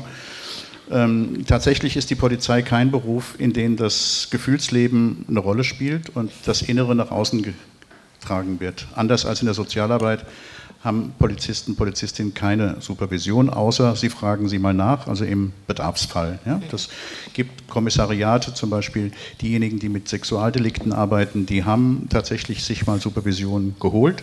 Dann wird es auch gemacht, aber es ist kein Teil des Berufsbildes. Äh, Polizeiberuf ist ein extrem ergebnisorientierter Beruf, der ähm, sehr rechtsorientiert ist.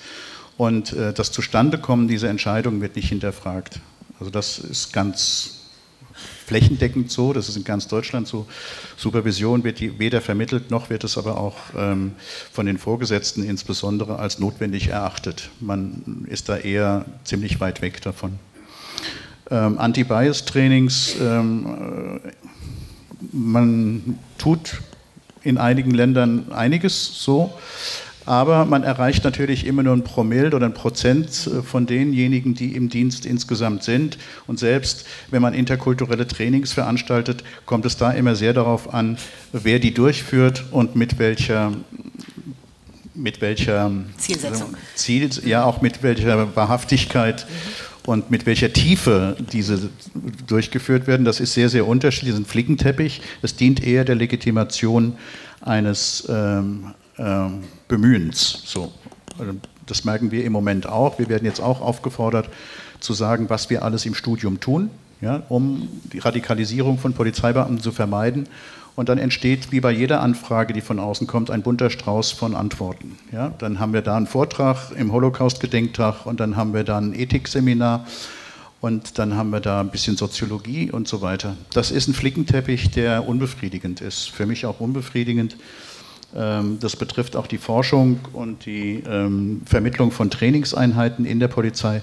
So etwas zum Beispiel wie ein Sozialpraktikum, könnte man sich ja vorstellen, ja, dass Herrschaftsträger, die später eine Waffe tragen, auch mal eine Gesellschaft anschauen äh, von der anderen Seite der Herrschaft aus. Ähm, warum sollten die nicht ein Praktikum äh, bei einer Tafel machen oder so, um einfach mal mit Gesellschaft auch äh, in Verbindung zu kommen, ohne diesen, diesen Herrschaftskontext zu haben? Das wird nicht vermittelt. Forschung, die nicht ähm, schon von vornherein die Annahmen der Auftraggeber bestätigt, ist auch schwierig. Ja? Ich will nicht sagen, dass sie unmöglich ist, aber was Herr Singelstein im Moment macht über Körperverletzung im Amt, mhm. das wäre nie eine Auftragsforschung für die Polizei geworden. Ja, das wollen die gar nicht so genau wissen. Ähm, das ist tatsächlich schwierig und ähm, insbesondere dann, wenn es an Trainings geht. Sie haben vorhin von den psychotischen, äh, von den Fällen mit Psychose angefangen äh, oder Sie erwähnt. Tatsächlich fängt die Polizei an, sich darüber auch ähm, Gedanken zu machen in, in Form von Unterweisungen.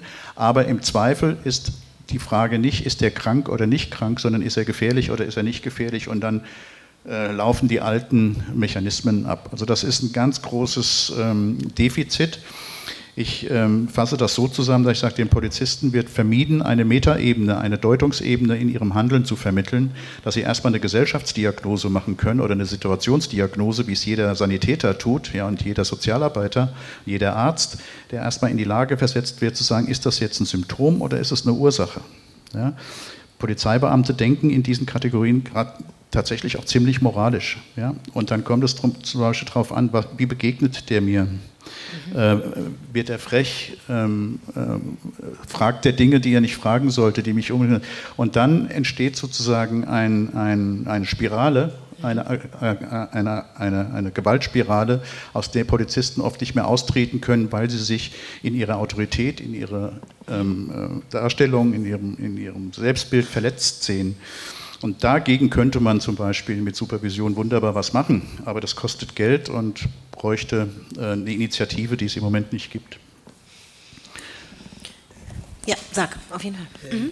Ja, also ich denke auch, Supervision, ähm, ähm, in jedem Beruf braucht man äh, Supervision, bei Polizei könnte man auch denken, aber ich Zweifel habe, sehr große Zweifel habe, ob die Polizeibeamtinnen und Beamten überhaupt das, also nicht die, die ähm, ähm, hinter dem Schreibtisch sitzen und ähm, obere Etage sitzen, sondern die, die auf der Straße mit Menschen ähm, ähm, Kontakt haben.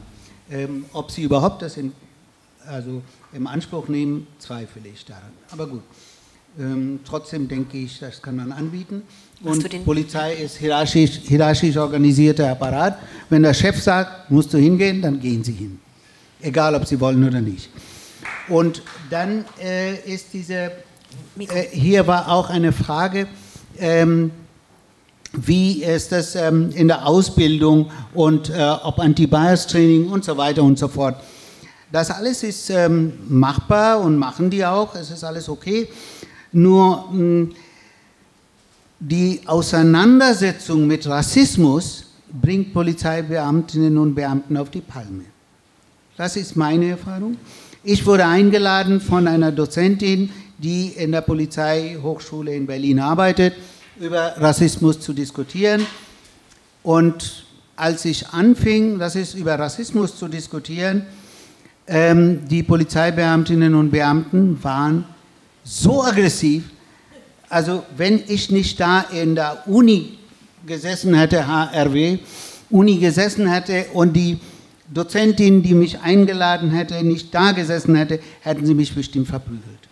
Mindestens ihren eigenen Kollegen, einen, ein junger Mann, hat nur gesagt, lass den Mann doch reden, auch, auch reden, weil ich irgendwas sagen wollte.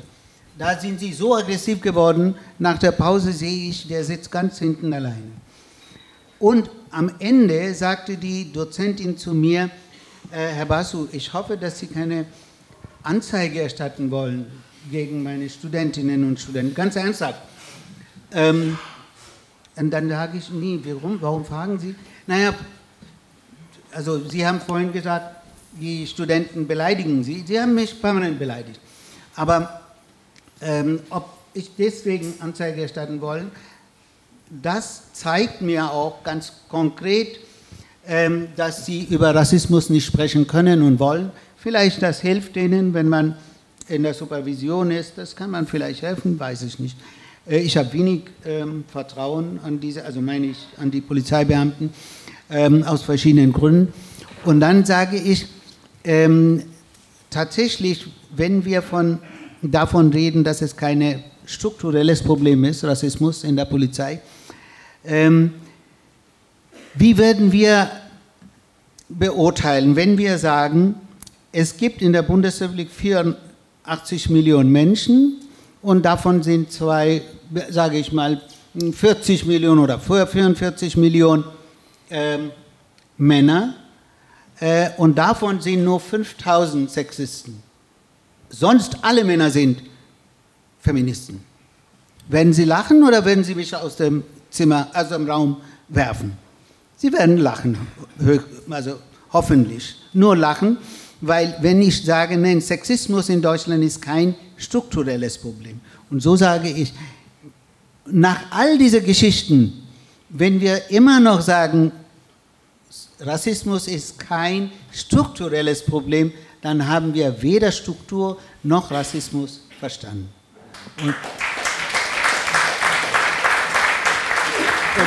zu, der, zu der Frage so, Aufklärung, ja. zu der Frage Aufklärung sage ich, es scheint immer so sein, alle Beweise sind da, kann man doch lösen. Und das ist äh, nicht so der Fall. Alle Beweise sind nicht da, weil die Beweise nicht gesammelt werden, nicht ähm, ähm, entsprechend gearbeitet wird. Also es wird gegen Beweisen gearbeitet. Das, deswegen habe ich vorhin auch gesagt, es ist nicht nur die Polizei, sondern die Komplize ist Staatsanwaltschaft. Die Staatsanwaltschaft tut alles, damit äh, Beweise nicht gefunden werden kann und so weiter und so fort. Und nur ähm, Säuberung der Polizei ist gut, arbeite ich dafür, aber ich arbeite auch dafür, dass diese staatsanwaltschaftliche äh, Kumpanei aufhört. So, es ist jetzt fünf nach halb. Oh, ja, okay.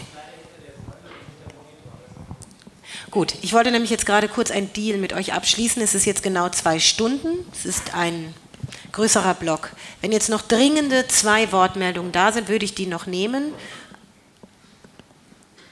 Sie, du hattest schon? Du hat, mit dem strukturellen ja. Problem. Gut, wir nehmen die noch, genau die Antwort von Ihnen. Eins, genau, das war eine, und zwei. Und dann würden wir zu einem Ende kommen. Ich hoffe, niemand ist dann sauer. Also nochmal auf Sie, genau, das strukturelle Problem.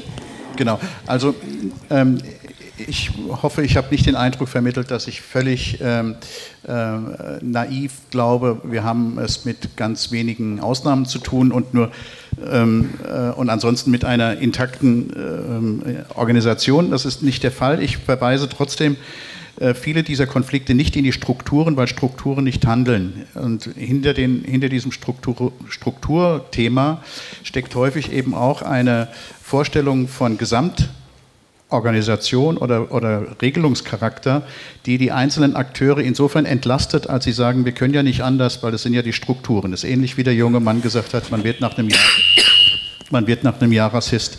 Aus dieser Verantwortung möchte ich die Akteure nicht entlassen. Mir fehlt dann auch das, ähm, auch Sie haben richtig gesagt, eine Vielzahl von Fällen können sich äh, aneinander rein und dann hat man das Gefühl, es besteht eine Regel darin.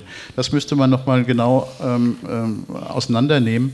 Ich fürchte, oder deswegen verwende ich diesen Begriff nicht, der Struktur, dass mit diesem strukturellen Phänomen eine äh, Entbindung der Problematik der handelnden Akteure erfolgt und wir nicht mehr nach Verantwortung suchen ähm, und nicht mehr nach denen suchen können, die eben sich von diesen ähm, kulturellen ähm, vermittelten, kulturell vermittelten Fehlverhalten auch lossagen wollen. Also der, der allein war in der Klasse, ja, den kenne ich auch. Und die sind manchmal tatsächlich in der Minderheit, die Leisen, die sind in der Minderheit. Und diese Minderheiten äh, zu stärken, äh, geht, glaube ich, nur, wenn man es nicht als strukturelles Problem verweist, sondern tatsächlich in die, äh, auf der Handlungsebene verhandelt. Ja? Also welches Verhalten, welches Handeln können wir stärken und können wir dann auch als solide und menschenrechtskonforme Polizeiarbeit darstellen. Das, war, äh, ähm, das ist sozusagen meine, meine, meine Position zum, zum äh, Unterschied zwischen Struktur und Handlung. Mhm. Eins, zwei. Mir ging es nochmal um das Thema Pre-Crime. Beziehungs Pre-Crime beziehungsweise eben Gefahrenabwehr, weil äh, mich das total ähm, beunruhigt, wie sich das gerade entwickelt. Siehe Bayern. Ich habe an dem Tag, ähm, als in Bayern äh, die Novellierung dann Kraft getreten ist, war im Deutschlandfunk ein Interview und da war ein hoher Polizeibeamter, der sagt, ja, wir würden ja bei den Ultras schon mal ganz gern gucken, was die auf ihrem USB-Stick drauf haben. Und ähm, Thema iPhone, da haben wir jetzt ja auch das in den USA, Apple gegen FBI, die sagen, nee, nee, also ihr dürft da nicht nachgucken. Natürlich wissen wir, dass es die Geräte gibt. Das heißt, wir tragen eigentlich unsere komplette Geschichte mit uns rum. Die Ärzte schicken uns irgendwelche E-Mails, äh, weil sie sich total gut mit IT-Sicherheit auskennen. Ja? Und wenn ich, vor einem Jahr ist das passiert, ich bin total ausgerastet, ähm, da war äh, von Zwiebelfisch, ähm, Zwiebelfreunde, diesem Verein, also so einem Torverein, der war ähm, Zeuge in einem Gerichtsverfahren. Eines Morgens war das SEK bei ihm zu Hause. Ich weiß, wie das ist. SEK, hallo, bum, bum, wie Sie sagen. Polizei, soll ich mal schreien? Nee. Da haben sie nicht nur ein Trauma, sondern der Typ sagt, hallo, ich bin Zeuge, meine ganzen Computer sind weg. Was ist wohl auf seinen Computern drauf, wenn er sich mit Tor auseinandersetzt? Ich sage ja gar nicht was Illegales, aber Sie finden doch bei jedem was. Dieser dumme Spruch mit dem Ich habe nichts zu verbergen, das hat ja hoffentlich jeder gemerkt mittlerweile, dass das Bullshit ist. Okay? Hier vorne noch bitte. Das Mikro kommt es. Einfach mal schnell, wir sind pragmatisch. Ähm, also ich würde, ähm, und das wurde jetzt auch schon revidiert, ich habe das am Anfang aber tatsächlich auch so verstanden, ähm, dass Polizei rassistisch ist, dem würde ich wirklich auch stark widersprechen. Ich glaube eher, dass es einzelne Strukturen gibt in der Polizei, die Rassismus Vorschub leisten und dies dem Rassismus einfach machen oder auch Fremdenfeindlichkeit generell. Ähm, wenn wir das aber so sagen über die Polizisten und über die Polizei und eine sehr harsche Kritik üben, die eben halt nicht den Einzelfall betrachtet, dann führt es dazu, dass wir die Polizistin, den Polizisten, ähm, das wirkt demoralisierend auf den Einzelnen, ne? weil die, die identifizieren sich mit der Polizei, mit ihrem Arbeitgeber, mit der Kultur, in der sie leben und arbeiten. Und ähm, das ähm, ist so ein bisschen wie ähm, der ähm, schutzsuchende Einwanderer, der die ganze Zeit kontrolliert wird, der denkt irgendwann auch so, hm, ja, warum werde ich denn die ganze Zeit kontrolliert? Ähm, vielleicht muss ich mich dann auch nicht mehr an die Gesetze halten. Ähm, und so ähnlich geht es ähm, den Polizistinnen vielleicht auch, wenn wir jetzt. Ja, ich sehe es halt eben einfach bitte nicht so. ausreden. Das ist so, musst du jetzt auch mal so stehen lassen. Ähm, und ich glaube, wir müssen dann doch, wie Herr Bär schon am Anfang gesagt hat, eher darauf hinwirken, dass wir so eine ähm, Bottom-up-Kultur prägen, also dass wir den einzelnen Polizisten, die einzelnen Polizistinnen stark machen, zu ihren Kollegen zu sagen, Hä, warum hast du das gerade gemacht, warum hast du den kontrolliert? Vielleicht hättest du es gar nicht machen müssen, weil, weil, weil. Und das ist der Ansatz und ich glaube, ähm, so ist die einzige Art und Weise, wie man nämlich Polizeikultur zu Polizistenkultur machen kann. Danke für den Beitrag. Jetzt versuche ich äh, mit Blick auf die Uhr und Signalwinkung bitte eine kurze Rückmeldung zu den beiden. Die waren jetzt sehr konträr, die beiden Aussagen. Das eine war sozusagen eher so ein Fürsprech für, wie kann man Cop Culture stärken, um zu einer Polizistenkultur zu kommen, die gutes Polizieren ermöglicht. Und da hinten, was sind die Auswirkungen von neuen Technologien und möglichen Abhörsituationen etc.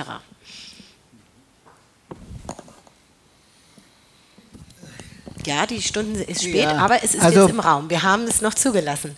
Seit, seit fast, fast jetzt, äh, würde ich sagen, oder über 35 Jahren beschäftige ich mich mit dieser Thematik. Ich will, dass es gute Polizisten gibt. Keine Frage. Nur, äh, erstmal, ich habe hier kein einziges Mal gesagt, ein Polizist oder eine Polizistin ist rassistisch. Und sage ich auch immer, immer und immer wieder, das kann ich niemals behaupten, weil ich die Leute nicht kenne. Ich kenne deren Handlungen. Die Handlungen sind rassistisch. Wenn sie aber dadurch sich als Rassisten bezeichnen selber, bitteschön. Oder wenn sie sagen, nein, ich bin nicht rassistisch, deswegen mein Handeln ist nicht rassistisch, darüber kann ich diskutieren. Also, das ist nicht meine Aufgabe, nachzuweisen, wer rassistisch und wer nicht rassistisch, sondern die Handlungen. Ich gebe Ihnen ein kurzes, darf ich ein kurzes Beispiel? Okay, gut, nein. Gut, gut, gut. Sorry.